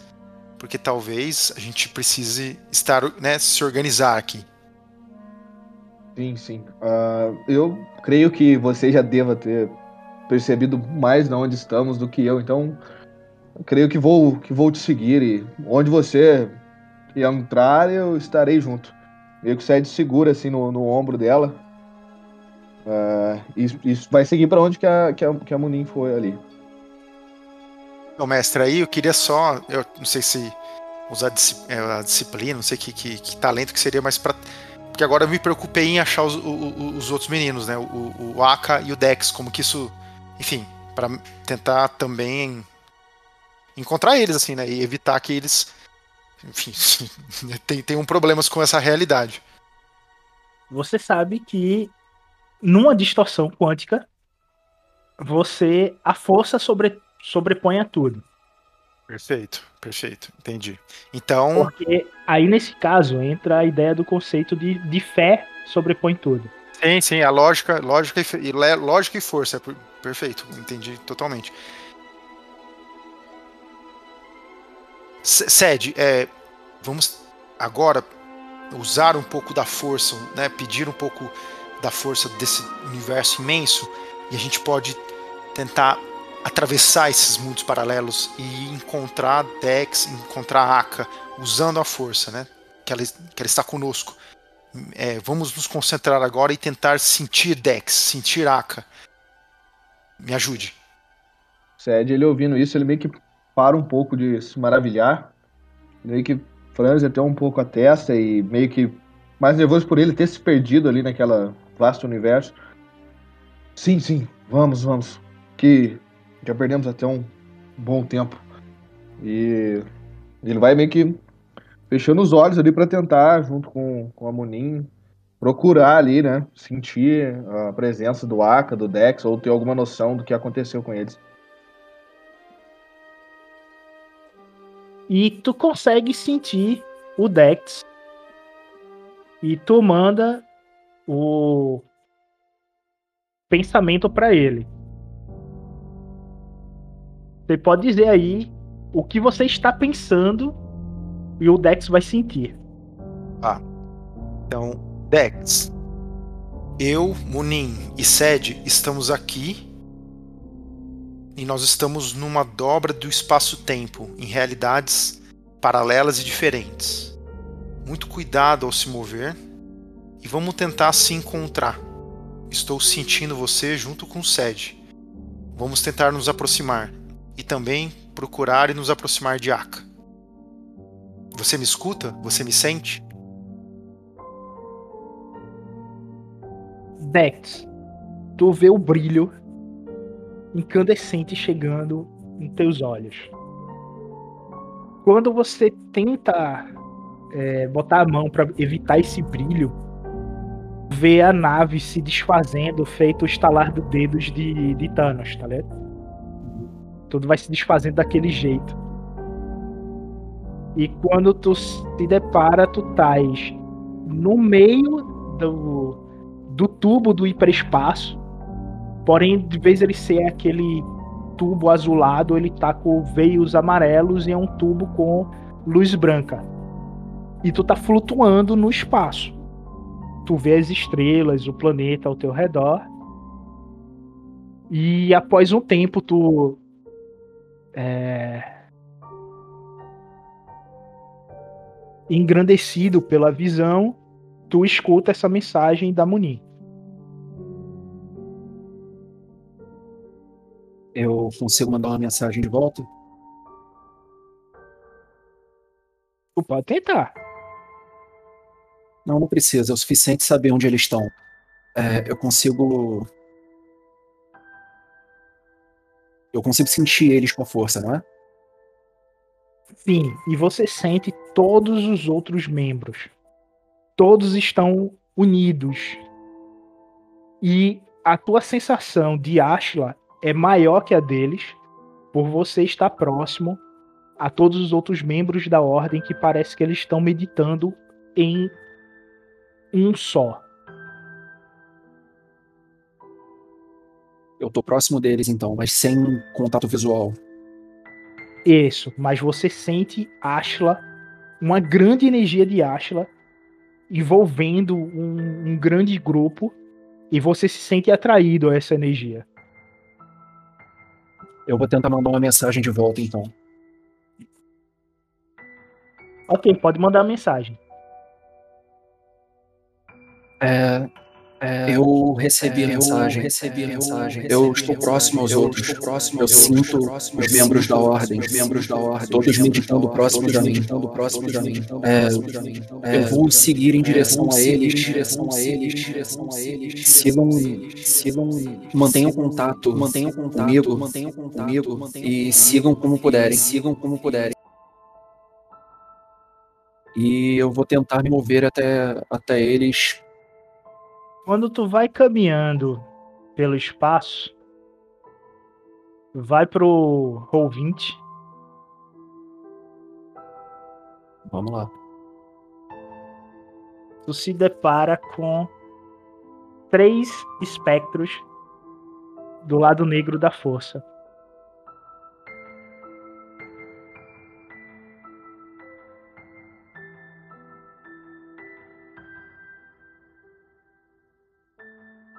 E eles estão meio que impedindo tu chegar na bolha de Ashla.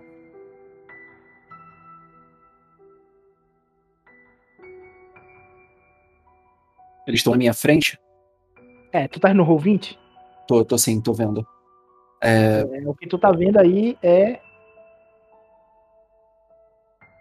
o que Eu tá posso- acontecendo aí. eu posso tentar. Eles estão parados. Isso. E ao redor dele é como se tivesse essa um- um- uma bola de fogo cobrindo o corpo deles, tá vendo? Ok. Eu, eu noto alguma. Ah, já rolou iniciativa, né? Mas eu tô notando algum. algum gesto de. de ataque, deles se moverem, qualquer coisa? Ou eles só estão parados esperando? Eles estão parados, porém as lâminas que estão na mão deles é algo significativo. E tu lembra de algo no julgamento do aprendiz que espectros da força com lâmina não é legal. Tu lembra disso. Teu último encontro com um espectro desse, tu não saiu muito bem da, da visão, não. Você sabe que esses espectros eles causam danos físicos nas visões. E como você está numa singularidade quântica, isso pode ser agravado, né?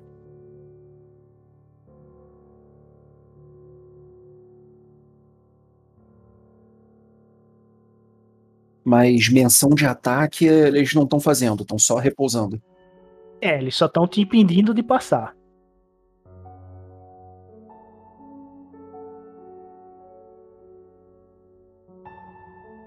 Espectros da força. Eu tô pensando que talvez seja melhor até eu esperar aqui pelos outros dois.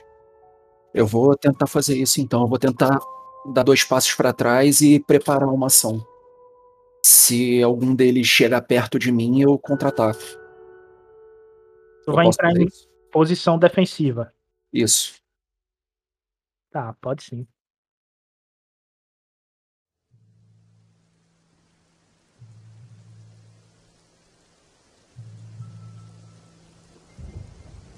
E agora são eles. Dois passos para trás, né? E posição defensiva.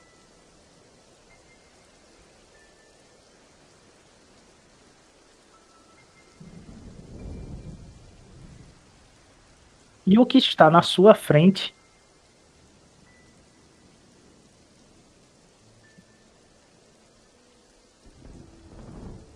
ele te manda um raio da força. Uhum. Só que de vez tu vê aquele raio azulado, ele te manda um raio em tons amarelos em tua direção.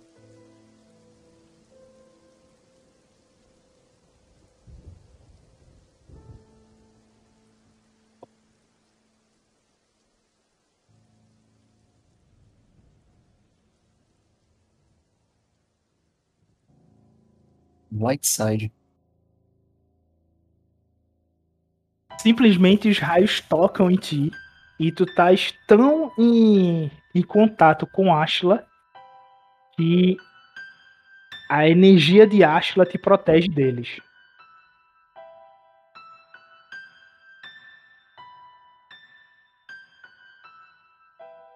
Tá. Eu balanço a cabeça negativamente. Vocês não vão me deixar quieto, não é? Eu dou. Eu.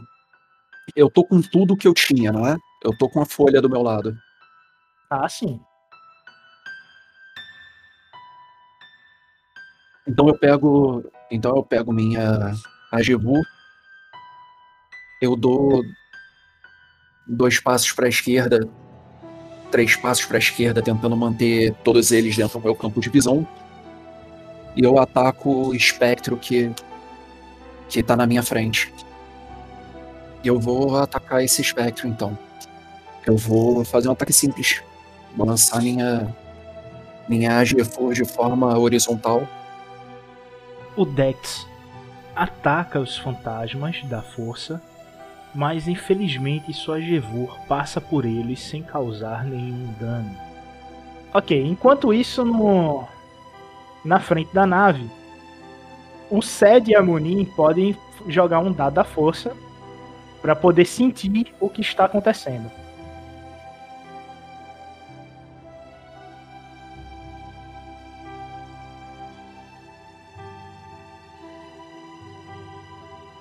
A Munin acha que tá tudo ok, nada tá acontecendo de errado. Bom, é, o Sed ele vai tentar continuar uh, ali apoiando uh, na busca pelo Aka agora com a Munin, né? É o seguinte, tu sente o o, o Dex, tu sabe que ele tá em perigo. E tu ao fundo, à tua direita, tu vê o Aka conversando com a mãe dele.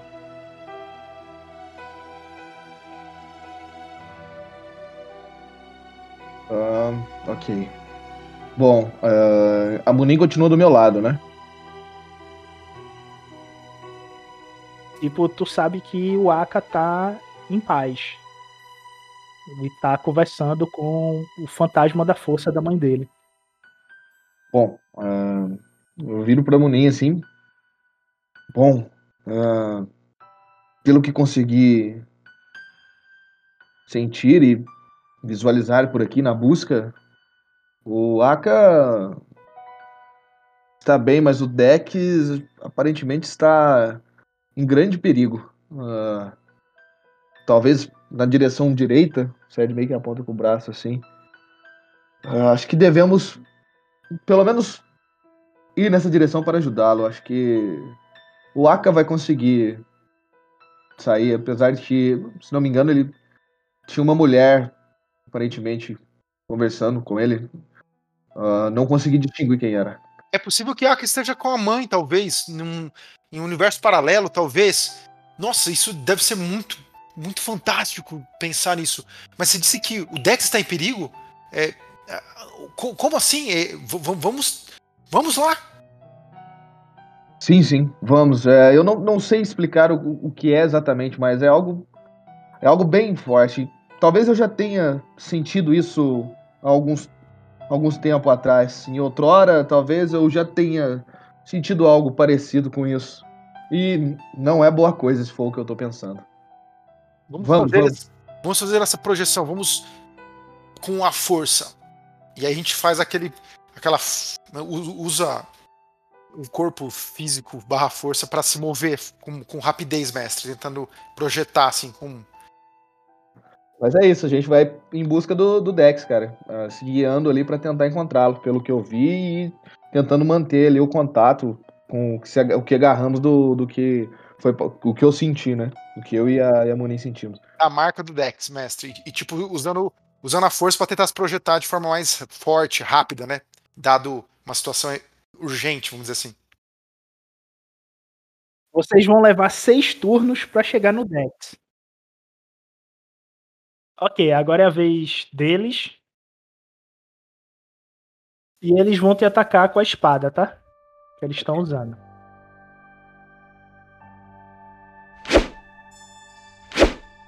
Ok. E tua blindagem de Ashla novamente te protege, fazendo com que a espada espectral deles te atravesse e tu não sente nada. Eu preciso me atacar antes, é, depois de me mover, ou eu posso fazer em ordem diferente? Qualquer ordem que você queira. Então, primeiro eu vou me atacar e depois eu vou correr. Essa é a melhor ordem que tem. Ok.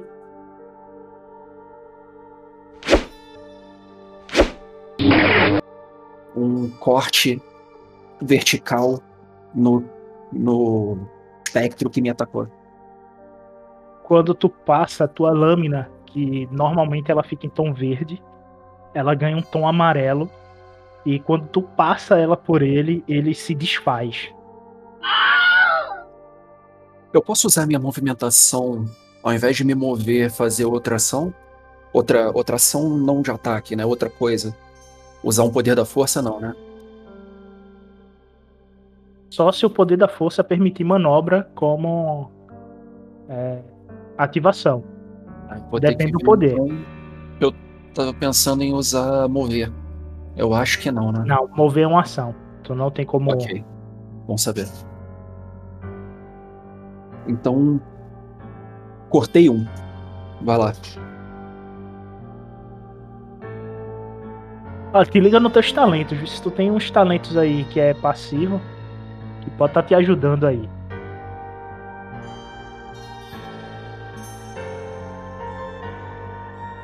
Talento passivo, acho que eu não tenho nenhum útil pra agora. Se juntam aí novamente para poder fazer o ataque. E eu vou gastar este ponto aqui. Isso é uma maravilha quando acontece.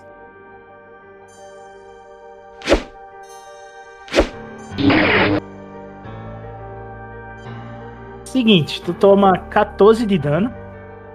Isso é um ataque corpo a corpo? Sim. Eu vou usar parar. Aí nesse caso, tu apara, toma 3 de fadiga. E tu segura quanto? Tá com a parar conta aí? Eu tô com um aparar, acho que. Eu só tô com aparar um. Deixa eu dar uma olhada na outra parte. Tô aqui rápido, endurecido, é aparar um. Então eu aparo. Dois mais o grau de aparar, três.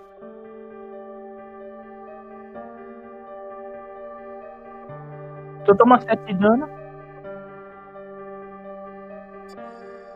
Tu sente é, o dano, ele é físico e na tua alma.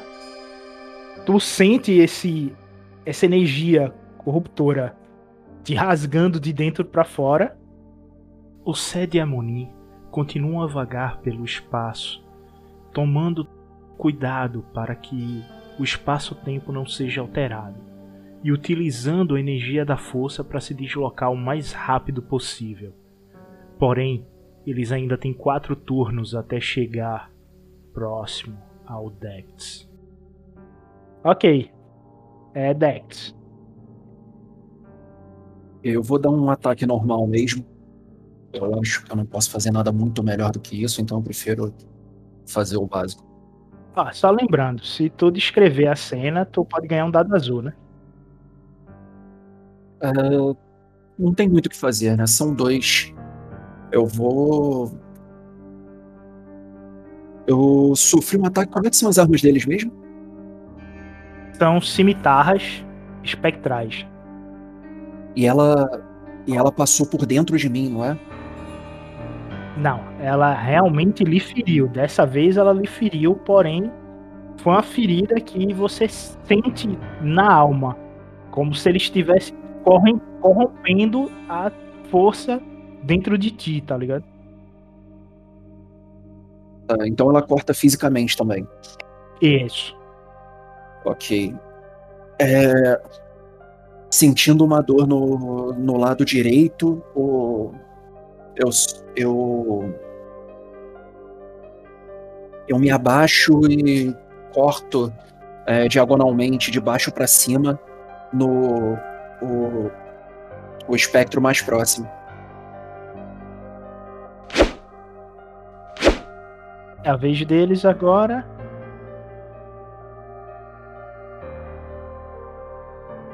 Ah, os dois estão vivos? Os dois podia- ainda tu só destruiu um. Eu achei que eu poderia destruir outro com esse ataque agora. Senão eu ia ativar o crítico. Ah, tu teve um sucesso. Ah, é? Eu não vi. Eu achei que tu tinha zero Ah. sucesso. É, É. tu, tu quando ataca, tu destrói mais um. Ele Ah, tá. cortado ao meio. Eu pensei que tu tinha tirado zero sucesso e só vantagem. Eu não vi que tu Entendi. tirou sucesso. Não, beleza. Então quando tu ataca, tu abre ele ao meio, ele se desfaz.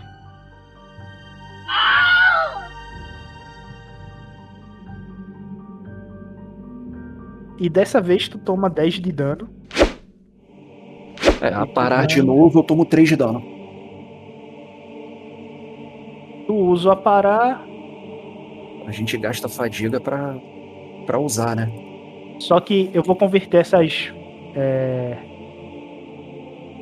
ameaças pra tu em fadiga aqui, aí tu só gasta um ponto de fadiga.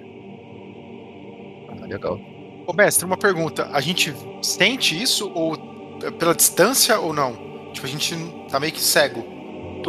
Vocês vão caminhando meio que sem, sem ver nada, vocês só estão vendo o universo ao redor e só aquela sensação de Bogan é, crescendo e depois diminuindo. E é uma energia de Ashla começa a envolver vocês Perfeito. durante o caminho. É isso que vocês estão sentindo.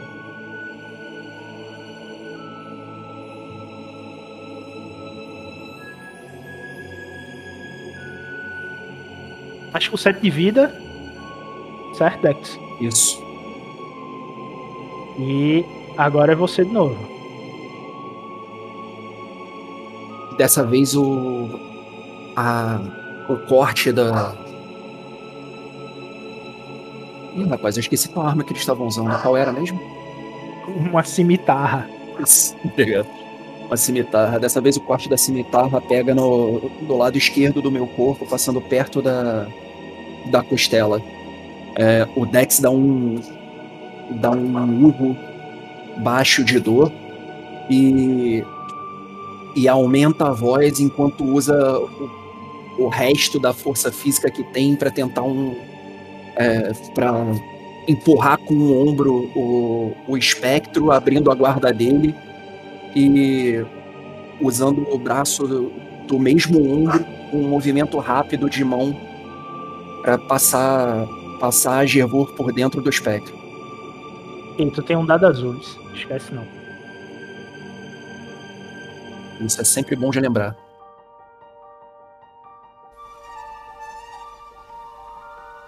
Passa a Gevur por dentro dele, ele se desfaz. E quando ele começa a se desfazer sobre a energia de Ashla, uma luz branca te envolve e tu começa a sentir a força crescendo dentro de ti. E a energia é tão forte que explode uma explosão de dentro para fora do teu corpo, fazendo com que vocês saiam da singularidade e a nave sai do hiperespaço e vocês estão vendo vocês quando saem do hiperespaço vocês veem um planeta desértico com várias nuvens e tempestades cobrindo boa parte do planeta e vocês sentem que esse planeta ele é um com a força. Neste momento, quando Aka abre a porta, ele vê o Dex flutuando na frente dele, com a energia em tom amarelo pulsando do corpo dele para fora.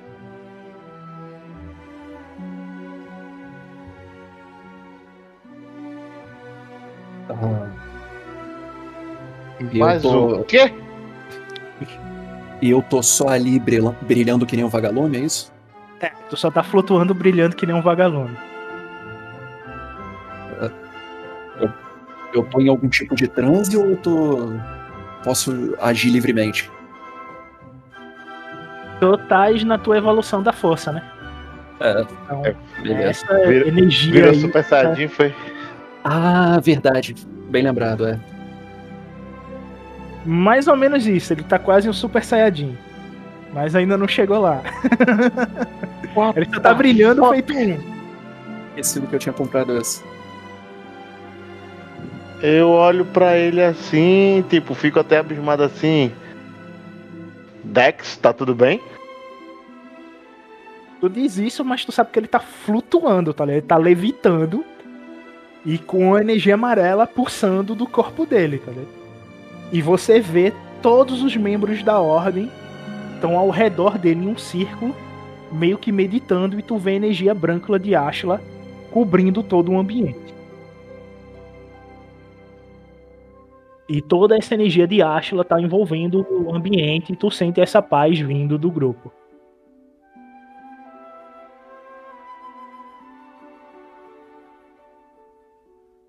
Tá. é, eu ando até a direção dele. E tipo, olho todos os mestres ajoelhados. O que foi que aconteceu? Tu vê que eles ainda estão em transe. Ninguém te responde. Realmente quando todo mundo em transe. Pro canto da sala, tu vê o. O Sed e a Munin chegando na sala. Adentrando no, no meio da energia.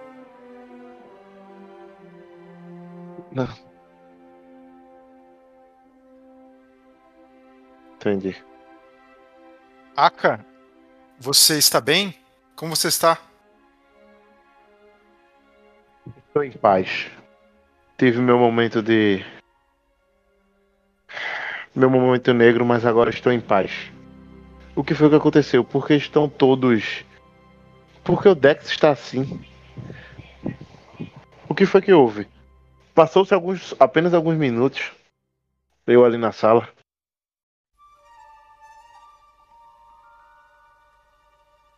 É, acho que talvez seja meio complexo a explicação, mas é, basicamente nós dobramos o tempo e o espaço e flutuamos entre múltiplas dimensões, Mu- mundos, mundos assim, mundos paralelos.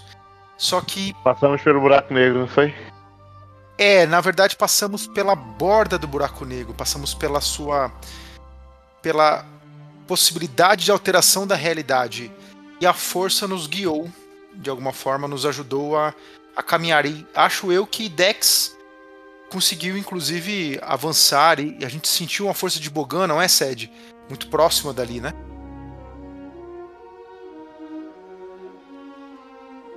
Algo que eu já vi quando, quando mais novo, em algumas cavernas.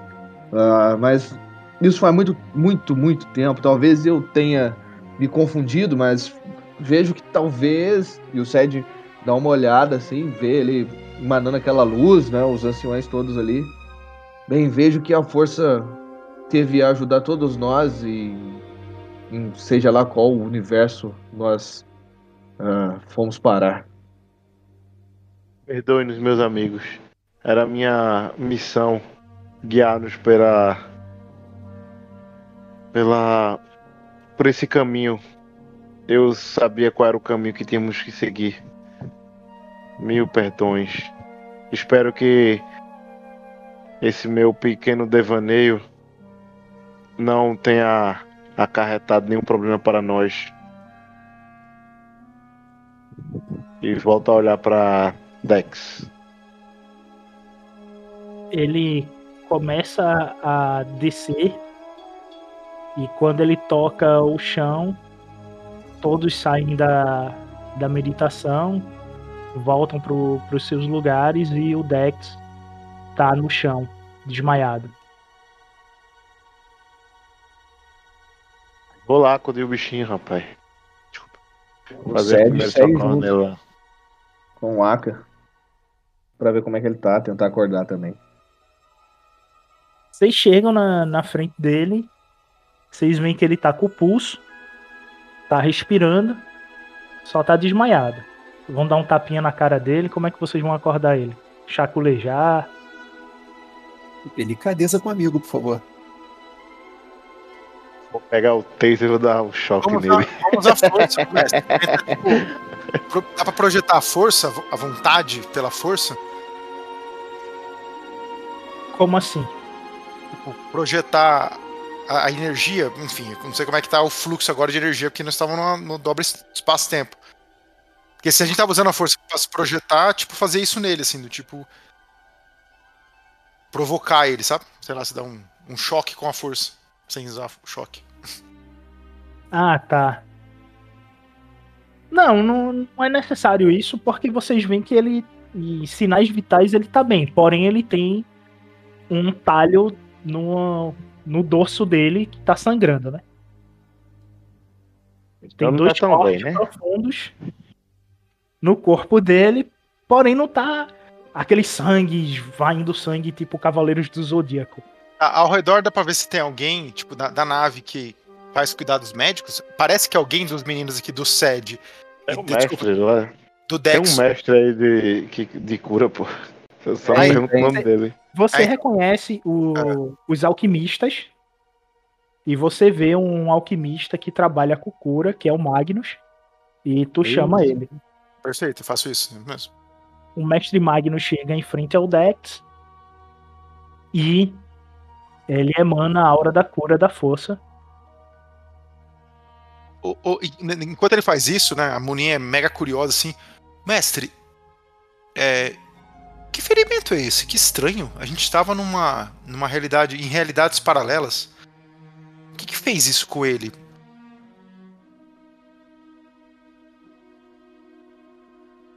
Só o Bogan poderia ter feito isso com ele. E Bogan, quando é alimentada por outras energias, pode causar esse tipo de ferimento. Eu, eu anoto, Ô, mestre, eu pego meu pad ali e anoto, tipo, conhecimentos sobre força e realidade paralela, etc. Tipo, nerd. É o seguinte, tu só recupera um de fadiga e um de vida. Certo, Dex? Pode Que ajeitar aí? Césios. Ou tu pode gastar o ponto de destino e recupera tudo. Rapaz, eu vou fazer É isso eu não posso fazer isso, né? Porque você já gastou um ponto de destino, então eu vou gastar também. Então gasta olho. Ok. Esse experimento só tá aí porque você gastou um ponto de destino. Então, É, ok, justo, isso é justo, justo. Justo, nada. Gasta um pra tirar também. é, tá Porém, certo. tu fica com a cicatriz, tá? Beleza. E vocês começam a sentir uma entidade na força sobre uma massa colossal.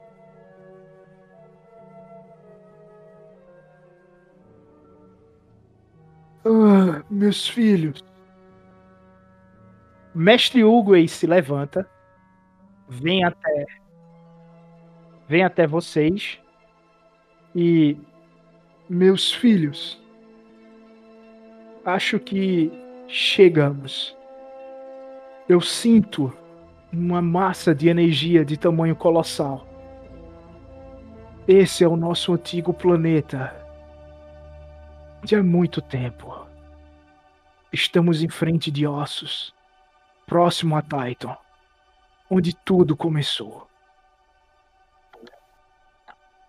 Eu vou até lá na frente da nave para a frente, até a ponte, né, para poder ver se realmente a gente chegou, uso o meu sentir lá para poder ver se realmente tipo a gente tá no caminho certo. Realmente Quando tu chegou. chega né? na, na ponte, tu vê a imagem desse planeta que eu subi aí. Um planeta cinzento, um planeta desértico, né? De tom amarelo avermelhado, com muitas tempestades ao redor dele. E ao vocês fazerem um escaneamento de mapa sobre o planeta, vocês têm esse seguinte mapa do planeta. O Sed ele se aproxima ali também daquela parte ah, da, da onde foi da cabine ali de, de, de controle e ele meio que chega, coloca a mão no ombro do do Aka, vendo que ele tá tipo olhando ali pra ver se o- imagina o paradeiro. É, conseguimos, amigo. É, Sim, chegamos no local correto. E aqui é um local seguro. Estão, estaremos todos seguros. Ô mestre, a, a Munin tem noção desse sobre de algum detalhe importante desse planeta, alguma coisa na história que, que vale a pena lembrar, alguma coisa assim, do tipo, que ela já tem estudado, enfim, já que ela adora essas coisinhas, detalhes. tu tem plena certeza que este é um planeta muito parecido com o Solar. Só isso.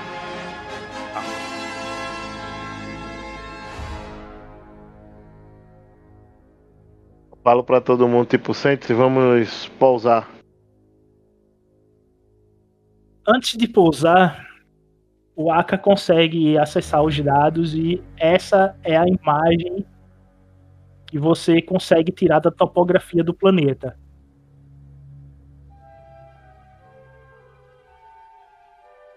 É essa daqui? Essa foto? Uhum. Do local de pouso, Vocês Topografia vão escolher. Deixa eu ver se tem alguma construção aqui. Eu recomendo qualquer um que não tenha um bonequinho de monstro aí. Eu, isso, eu tenho a impressão que isso é um templo, né? Aqui no meio. Sim. aí tem outro Ah. também, tem mais à direita em cima, à direita, tá vendo? é, bem, bem Na no meio montanha, das não. montanhas. Bem É, no meio das montanhas, acho que você vale a pena. Não, eu, eu acho melhor a gente ir nesse. Peraí, vocês querem ir pra o da montanha ou, Montanha. ou no campo aberto? Da montanha? Templo da montanha? é, eu acho que montanha pra gente entrar com uma nave, se a, a gente sabe. Bom, teoricamente. Não, não vai né? entrar não, pô, não vai entrar não, mas tipo pausar do lado, eu acho, né? Isso, é. Pra pousar naquela parte verde no meio dela, que eu imagino que próximo ao tempo, que eu imagino que seja uma floresta ali dentro, eu acho, né? Rapaz. Mas. Ô, ô, mestre, mas se fizer um, mestre, se fizer um scan em, de, em específico, teste de computador, sei lá, pra, pra tentar interpretar o que, que é essa mancha esverdeada, azulada de- entre as montanhas, daria pra, pra ter uma ideia de ter relevo, manja? Exatamente. Computadores, dificuldade 3 e pode ter ajuda no amiguinho. Cada ajudinha ganha um dado azul. Quem me ajuda? Eu vou fazer. Pronto, a, a, a Moni já mete a mão lá no computador. Tá, tá, tá, tá, tá, tá, tá, tá. É o seguinte, tu sabe que esse mapa que tá, a nave tá mostrando é de 21 mil ADI. Tá. Ou seja, a última imagem que vocês têm do planeta Ossos é de 21 mil anos atrás. E é essa imagem que vocês estão vendo. Perfeito. Tudo que apresenta ser em tom de estrutura como templos, casas, etc., são realmente templos. Então, esse azulado dentro do, da cordilheira é a continuação do templo que se forma do lado de fora e vai até dentro da cordilheira, como se fosse uma imensa cidade se protegendo pelas montanhas. Perfeito, excelente. Excelente. Os dados aqui. 21, 21 mil anos atrás, ou seja, pode ser que vocês só encontrem ruínas, né? Tudo bem, mas querendo ou não, é um espaço protegido entre montanhas, etc e tal, né? Vamos dizer que as montanhas não necessariamente durariam, né? Quer dizer, poderiam durar mais tempo, né? Enfim, acho eu, enquanto analisando os dados, que possa ser um lugar mais, mais protegido para esse povo que tá na nave, certo, mestre? Com o meu triunfo, tem algo a mais que eu consigo entender ou isso, isso já, é, já é bastante? Olhando o planeta para a imagem, tu vê que essa água não existe mais, né? O planeta tá totalmente desértico, lembrando Tatooine. Ah. Então, o que seria mar hoje é um mar de areia. Ou seja, é uma duna lisa. Esse, esse realmente é o planeta da minha visão. E é, ele não tem mais essas florestas aí. Isso aí deve ser somente é, florestas petrificadas hoje, tá ligado? Só madeira sem folha, nada. O planeta é totalmente desértico. Perfeito. Ah, bom, é, então... Esse realmente é o planeta da minha visão. Sim. Pessoal, ó, tá analisando um pouco os dados aqui, fazendo uma regressão rápida aqui, aritmética, é, é possível que essa cidade aqui, essa marca aqui meio esverdeada, azulada, seja inclusive uma continuidade dela lá atrás, né? um templo barra cidade. Só que nós estamos olhando para uma foto antiga, né, de 20 mil anos aí. É, acho que como nós estamos com uma, uma nave gigante aqui, né, com muita uma população inteira, talvez uma cidade, mesmo que ela estiver, é, vamos dizer assim, é, aos pedaços, em quebradas etc, mas acho que ela ainda é um, pode ser uma, uma estrutura importante para a gente se proteger entre as montanhas. Então eu acho que a gente poderia ir em direção a esse ponto aí, justamente esse antigo templo, né, nessa cordilheira de montanhas. O que acham? Lembrando que essa parte em água aqui, toda ela é, agora não, não existe mais, né? É puro deserto e dunas. Bom, uh, você Tudo me guiou naquele espaço sem nada né, enquanto estávamos naquela distorção. Creio que o maior senso de localização deve ser o seu. Eu estou contigo, não sei os meus outros companheiros. Podemos pausar lá. A Moni está terminando de ver os dados, ela encontra essas estatísticas aqui. O, mestre, em off, é, Insana é a galera do, do, do lance da, da, força lá, né? O, o pessoal que, que tem grande. É, na verdade, eu, eu esqueci se é que tem grande afinidade ou pouca afinidade com a força. Isso aí é uma outra ordem. Só que você não tem ideia. Você encontrou esses dados aí, ah, tá. mas você não tem ideia. Não, então é, beleza. É, é, chamada Ordens Esquecidas. Beleza, é que eu, é, de cabeça que eu lembrava de alguma coisa. Ok, tá. Bom, então eu falo, pessoal, ó, é, provavelmente a gente vai encontrar aqui ruínas como imaginado, né? É, aqui a população registrada é uma, uma população majoritariamente de Zana, né? Acho que eles têm uma, uma forma de organização tribal, então teremos, teremos que ter um certo cuidado e um contato realizado aos poucos e com uma comunicação talvez é, mais articulada, né? evitando movimentos muito agressivos ou enfim, vamos ter que ir aos poucos, tudo bem? Assim, é, eu, eu, mostro na tela para o pessoal, assim, tipo, para passar, né, para eles poderem ver, olhar também à vontade.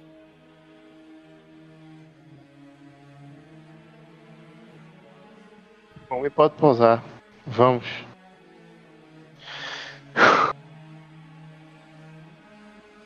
O último contato referente a esses dados foi em 45 ABI.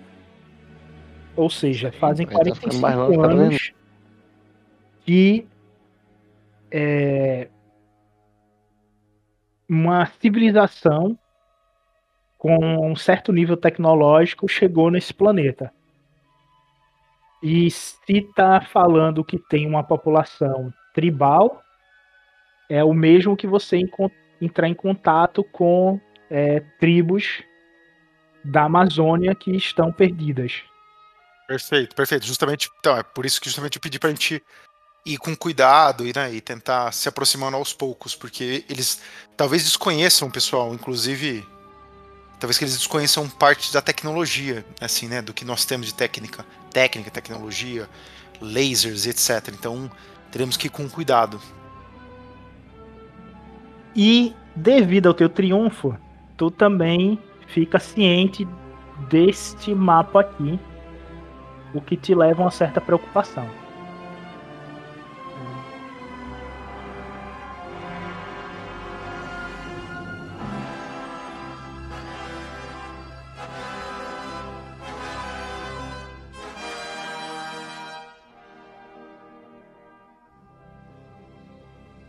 É o seguinte, a Mumin sabe que a quinta armada protege o núcleo. E que essa quinta armada ela tem o comando do almirante Tarkin.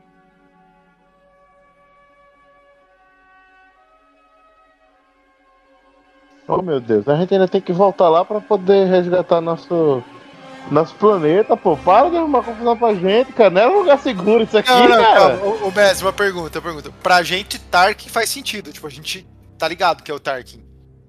Nós, o- o- e- eu e os meninos que seja. Não, quem sabe quem é Tarkin é você por ter Ah, tá. estado na Lua Perfeito. lidando com a política, tu sabe que o cara é um grandíssimo filho da puta e vai ter muita dor de cabeça. Tá, tá. Então. Porém, uma dor de cabeça menor do que um grande inquisidor com meio número de Claro. lâmina vermelha Claro, mandando pra cima de vocês o tempo todo, tá ligado? Perfeito. Bom, é. Assim. é, bom, enquanto a nave tá descendo, eu falo. Pessoal, acho que um detalhe importante. E aí, o mestre, em off, assim, né, se, eu, se eu puder ver que tem algum, algum mestre mais próximo, que, é um, que não necessariamente sa- saiba muito bem, ou que já tenha tido contato com a Força Imperial, nesse sentido, a relação do Tarkin, eu, eu, eu tento olhar pra ele, assim, pra tentar. bus- Elas, né? Ele, sei lá quem seja.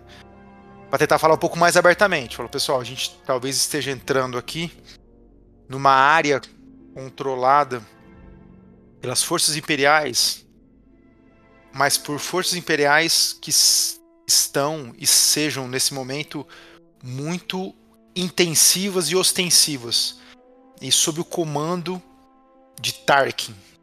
Quando tu diz o nome Tarkin, tu Isso. vê a Narraense, a silhueta dela sobre um espectro da força, olhando pra ti e meio que te inspirando a falar sobre a situação, porque ela era a única política sobrevivente da ordem. O resto tinha sido dizimado quando o Império chegou, tá ligado?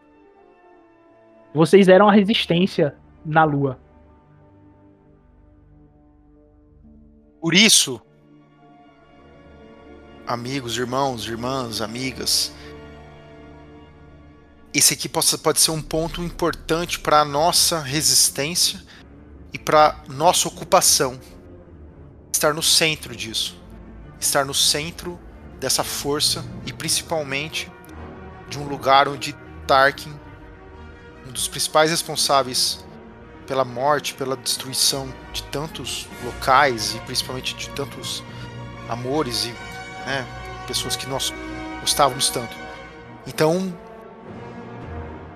acho importante que a gente não volte atrás, que a gente avance, que a gente avance junto e principalmente que a gente continue trazendo a força pelo equilíbrio e principalmente pela transformação e pelo fim do império. E aí a nossa guerra vai ser grande. Acho importante a gente pensar que Bogan estará forte aqui. Mas a gente pode e a gente deve trazer Ashla mais e mais forte. Juntos e juntas aqui. Então, acho importante entender isso estou deixando bem claro para vocês que esse é um território de risco, mas ao mesmo tempo pode ser um território de resistência e de organização nossa. É isso. Rapaz, acabei de ver um político falando. Olho pra trás assim. Meio que balança a cabeça. Vai, pousa ali, vai. Pousa ali, Sede, vai, vai, pousa ali, vai. O Sed ele olha pro Aka com a mesma reação. e vai guiando a, a, a nave ali, né?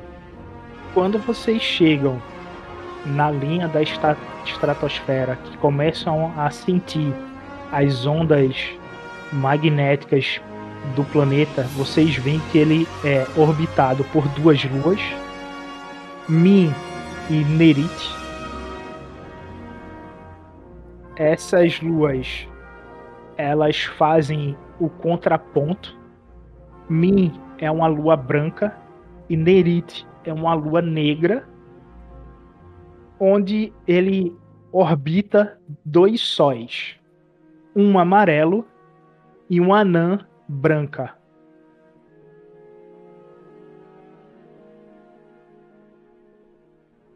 Vocês começam a descer e a gravidade do planeta faz a nave estremecer e entrar em combustão, referente a estar entrando no planeta. E quando vocês saem dessa resistência, que vocês conseguem fazer com que a nave ela ganhe uma inclinação onde ela possa levitar pelas ondas magnéticas do planeta e conseguir um pouso, vocês veem a imensidão do mar desértico. As florestas que estão na imagem realmente são florestas petrificadas. E as criaturas marcadas no mapa como se fossem seres mitológicos, vocês se deparam com uma andando e vocês veem ela grunhindo.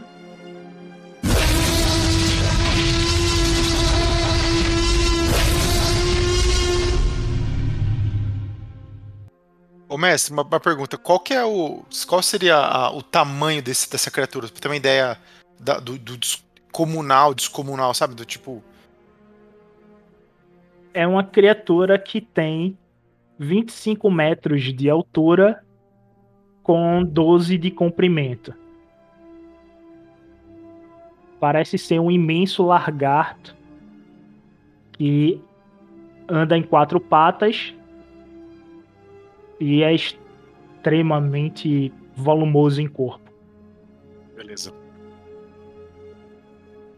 Vocês vão em direção a, a, a cordilheira e o que vocês veem que outrora era um templo que abrigava uma cidade de provavelmente 5 milhões a 10 milhões de pessoas é só ruínas.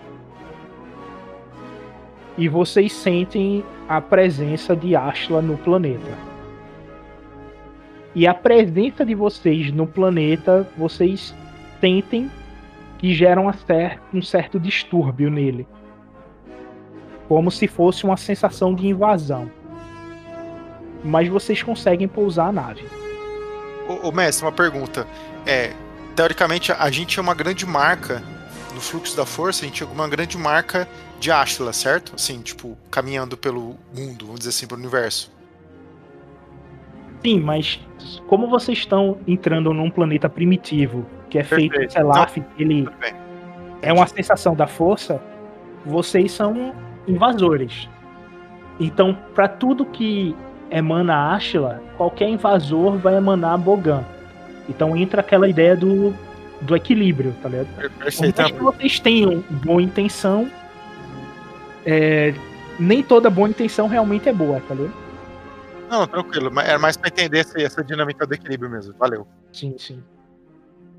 Vocês pousam a nave sobre as ruínas. E o interessante é que o calor que a nave gera faz com que as pedras derretam como pó e vira areia. E isso deixa vocês um pouco preocupados. Preocupado porque isso é. Deterioração temporal. Ô, ô, mestre, mas assim, A gente tem que. expliquei pra poder entender disso? É, Ah, eu vou, eu vou explicar. A Monin vai explicar. Eu vou explicar pra, pra vocês, mas é a Monin que vai reexplicar pros isso, é isso, isso, isso. e talvez vocês entendam ou não. Durante a, a top, dilatação quântica, vocês perderam tempo. Ou seja, vocês não sabem quanto tempo vocês perderam durante a viagem. Aí, quando a Munin vê esse tipo de, de reação ocorrendo sobre o impacto de ondas magnéticas, ela sabe que isso é um efeito de dilatação temporal.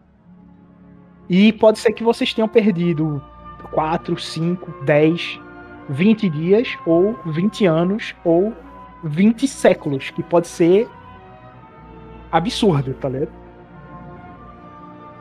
E aí a Monin vai ter que explicar isso agora, tá ligado? Que houve essa, essa perda temporal e vocês estão carregando essa energia na nave, tá ligado? É um tipo de radiação. E tu receia que é, vocês podem ter perdido muito mais tempo do que deveria, devido ao buraco negro. Tá, o, o mestre, uma pergunta. É, é possível com equipamentos internos da nave, mecanismo, etc., conseguir medir a, a, a, a distorção do tempo? Ou, ou só com outro ser ciente que eu vou conseguir descobrir em que tempo estamos, sabe? Entendeu? Ou, ou é possível medir isso al- alguma, com alguma forma mecânica da nave?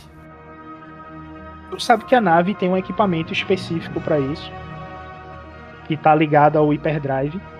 Tá. Porém, o Dex, ele tem que saber se ele consertou ou não. Aí tu vai ter que olhar pro Dex e perguntar aonde eu- está as avarias da nave pra tu saber Ah, se tá. esse equipamento tá funcionando ou não. Fechou, Se eu não me engano, eu ainda tô des- desacordado, né? É. Não, não, mas, mas mesmo com depois do, do, do, do, do, do, do balanço todo, ele não acordou ainda? Do, Ah, não, ele tá acordado. Sim, sim. Nessa Eu- parte eu- ele tá acordado. é o Zerigdum, né? Enfim.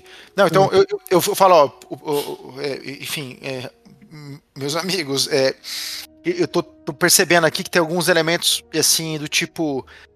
Talvez a gente tenha passado mais tempo na borda do buraco negro, no horizonte de eventos do buraco negro, e esse tempo não foi só alguns minutos ou alguns dias. Talvez, estão me compreendendo? Então, o, o- o Dex, você já tá melhor, cara? Você tá mais acordado agora? A gente precisa ir lá naquele. é, acho que você foi no. No, no, no- não propulsor, não, eu esqueci lá no, no- na, naquele hyperdrive, talvez, e tentar olhar para o que marca o que marca lá no motor, né, nas engrenagens e conseguir tentar ter uma ideia do tempo que nós estamos hoje. Porque essa nave está marcada, com cicatrizes, com desgastada pelo tempo, de uma forma muito rápida, entende?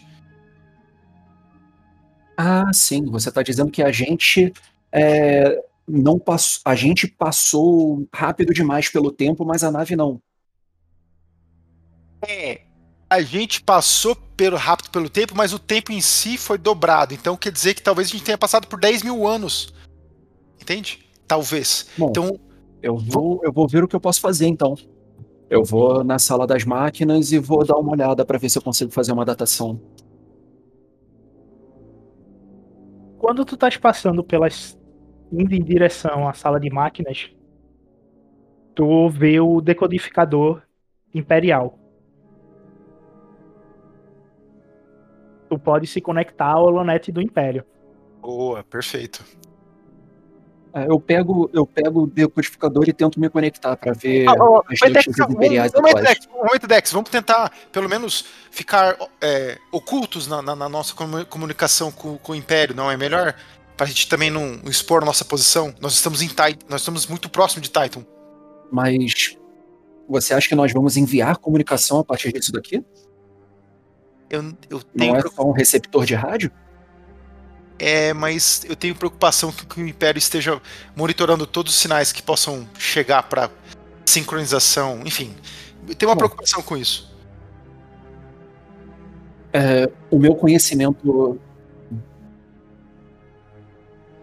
O meu, o meu conhecimento mecânico me diz se eu sei se isso é possível ou não.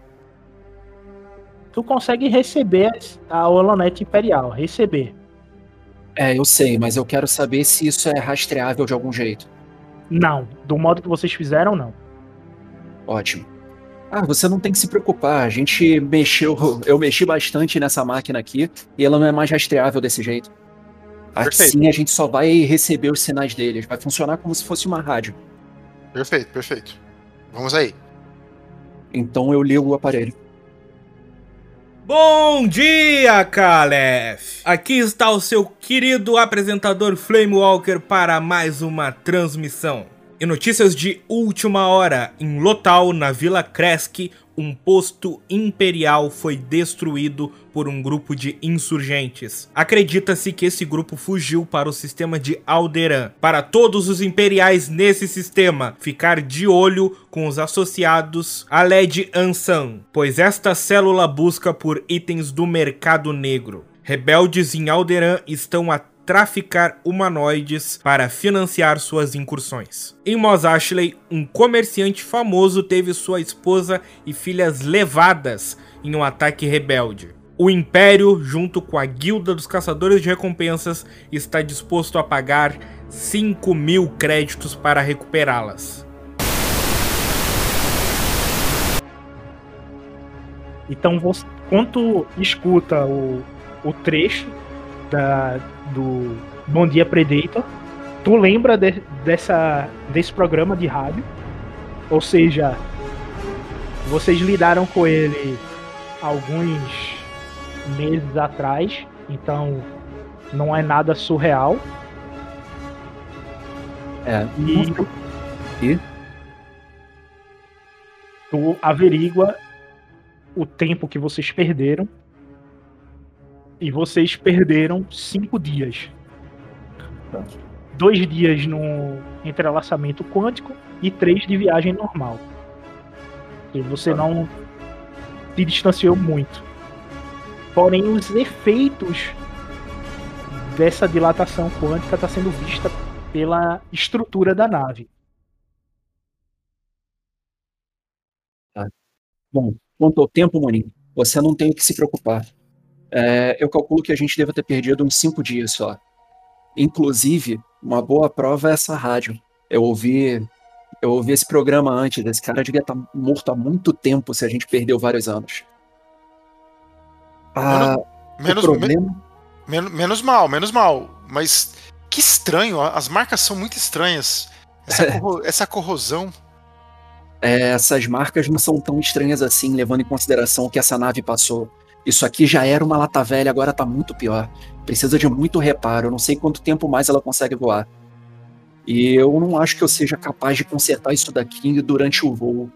Não, eu não vamos, sei se eu consigo nem quando ela estiver pousada. vamos pousar. Uma vez pousando, a gente vai. Tem- temos muitas pessoas aqui. A gente consegue coletivamente nos organizar. Enfim, Ashla está conosco. Ô mestre, em off. Tipo, a- a- a tem alguma intuição, alguma coisa assim que me faz um pé atrás ou tipo, resolveu minhas dúvidas assim? É, ao passo que é, saiu a, ouviu a rádio, os- o Dex falou isso e tal. Sabe? Sai, tirou a pulga atrás da orelha assim ou ainda tô meio incomodada com os fatos? tu tá mais incomodada com a os dados do planeta do que com realmente o tempo.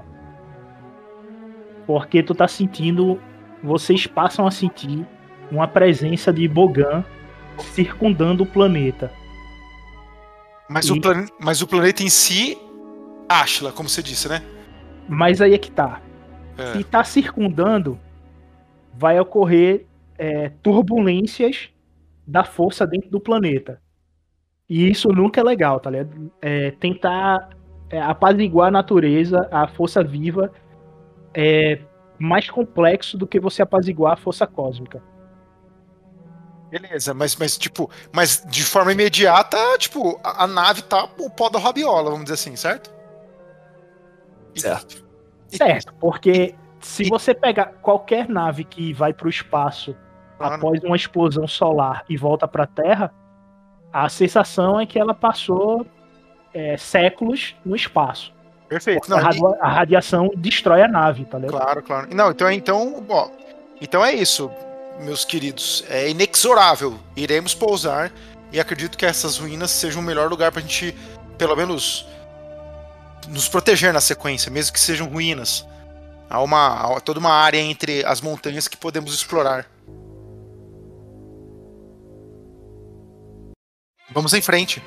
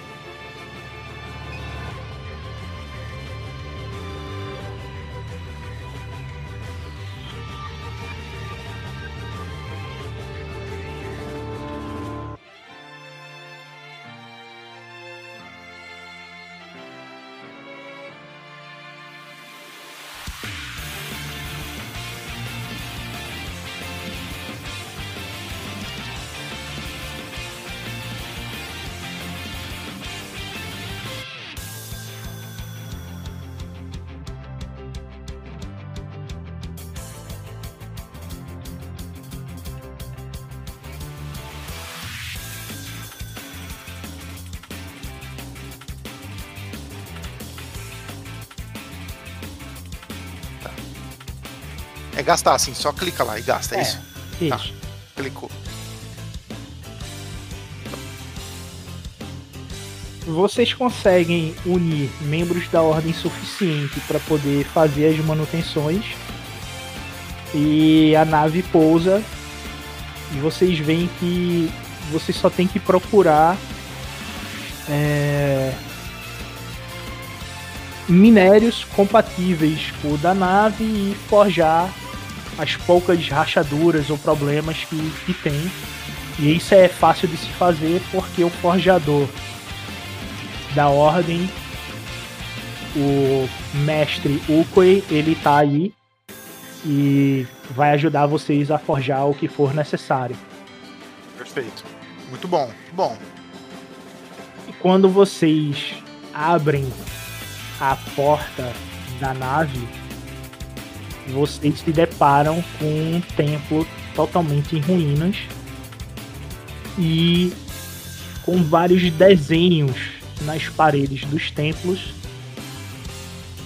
e com hieroglifos que vocês conseguem ler que é comum à Ordem da Verdade, já que é uma ordem milen é, milenar e que nunca perdeu contato com os Jedi.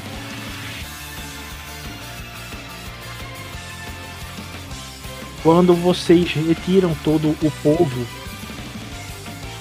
que eles começam a se assentar e vocês montam as barracas e faz o, o acampamento, vocês escutam um grito de uma criatura muito distante, mas ecoa pela montanha como se ela estivesse na base dela e tivesse meio que saudando a chegada de vocês. E vocês é, vão passar a noite aí nesse nesse acampamento que vocês fizeram nas ruínas. Vocês estão protegidos por montanhas. É, diferente de Selaf, que o dia tem 35 horas, o dia em Ossos tem 31 horas.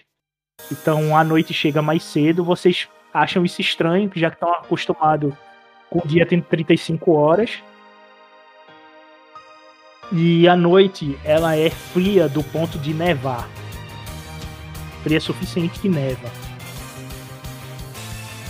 E quando vocês veem a neve caindo, vocês sentem o aconchego de casa que lembra o templo de Akar, e no topo dele toda noite neva.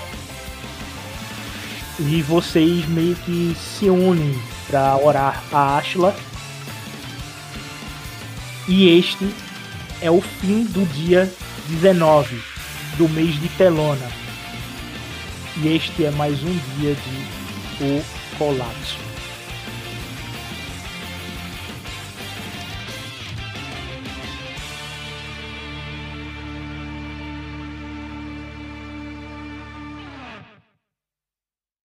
Com a voz de Matheus Castilhos.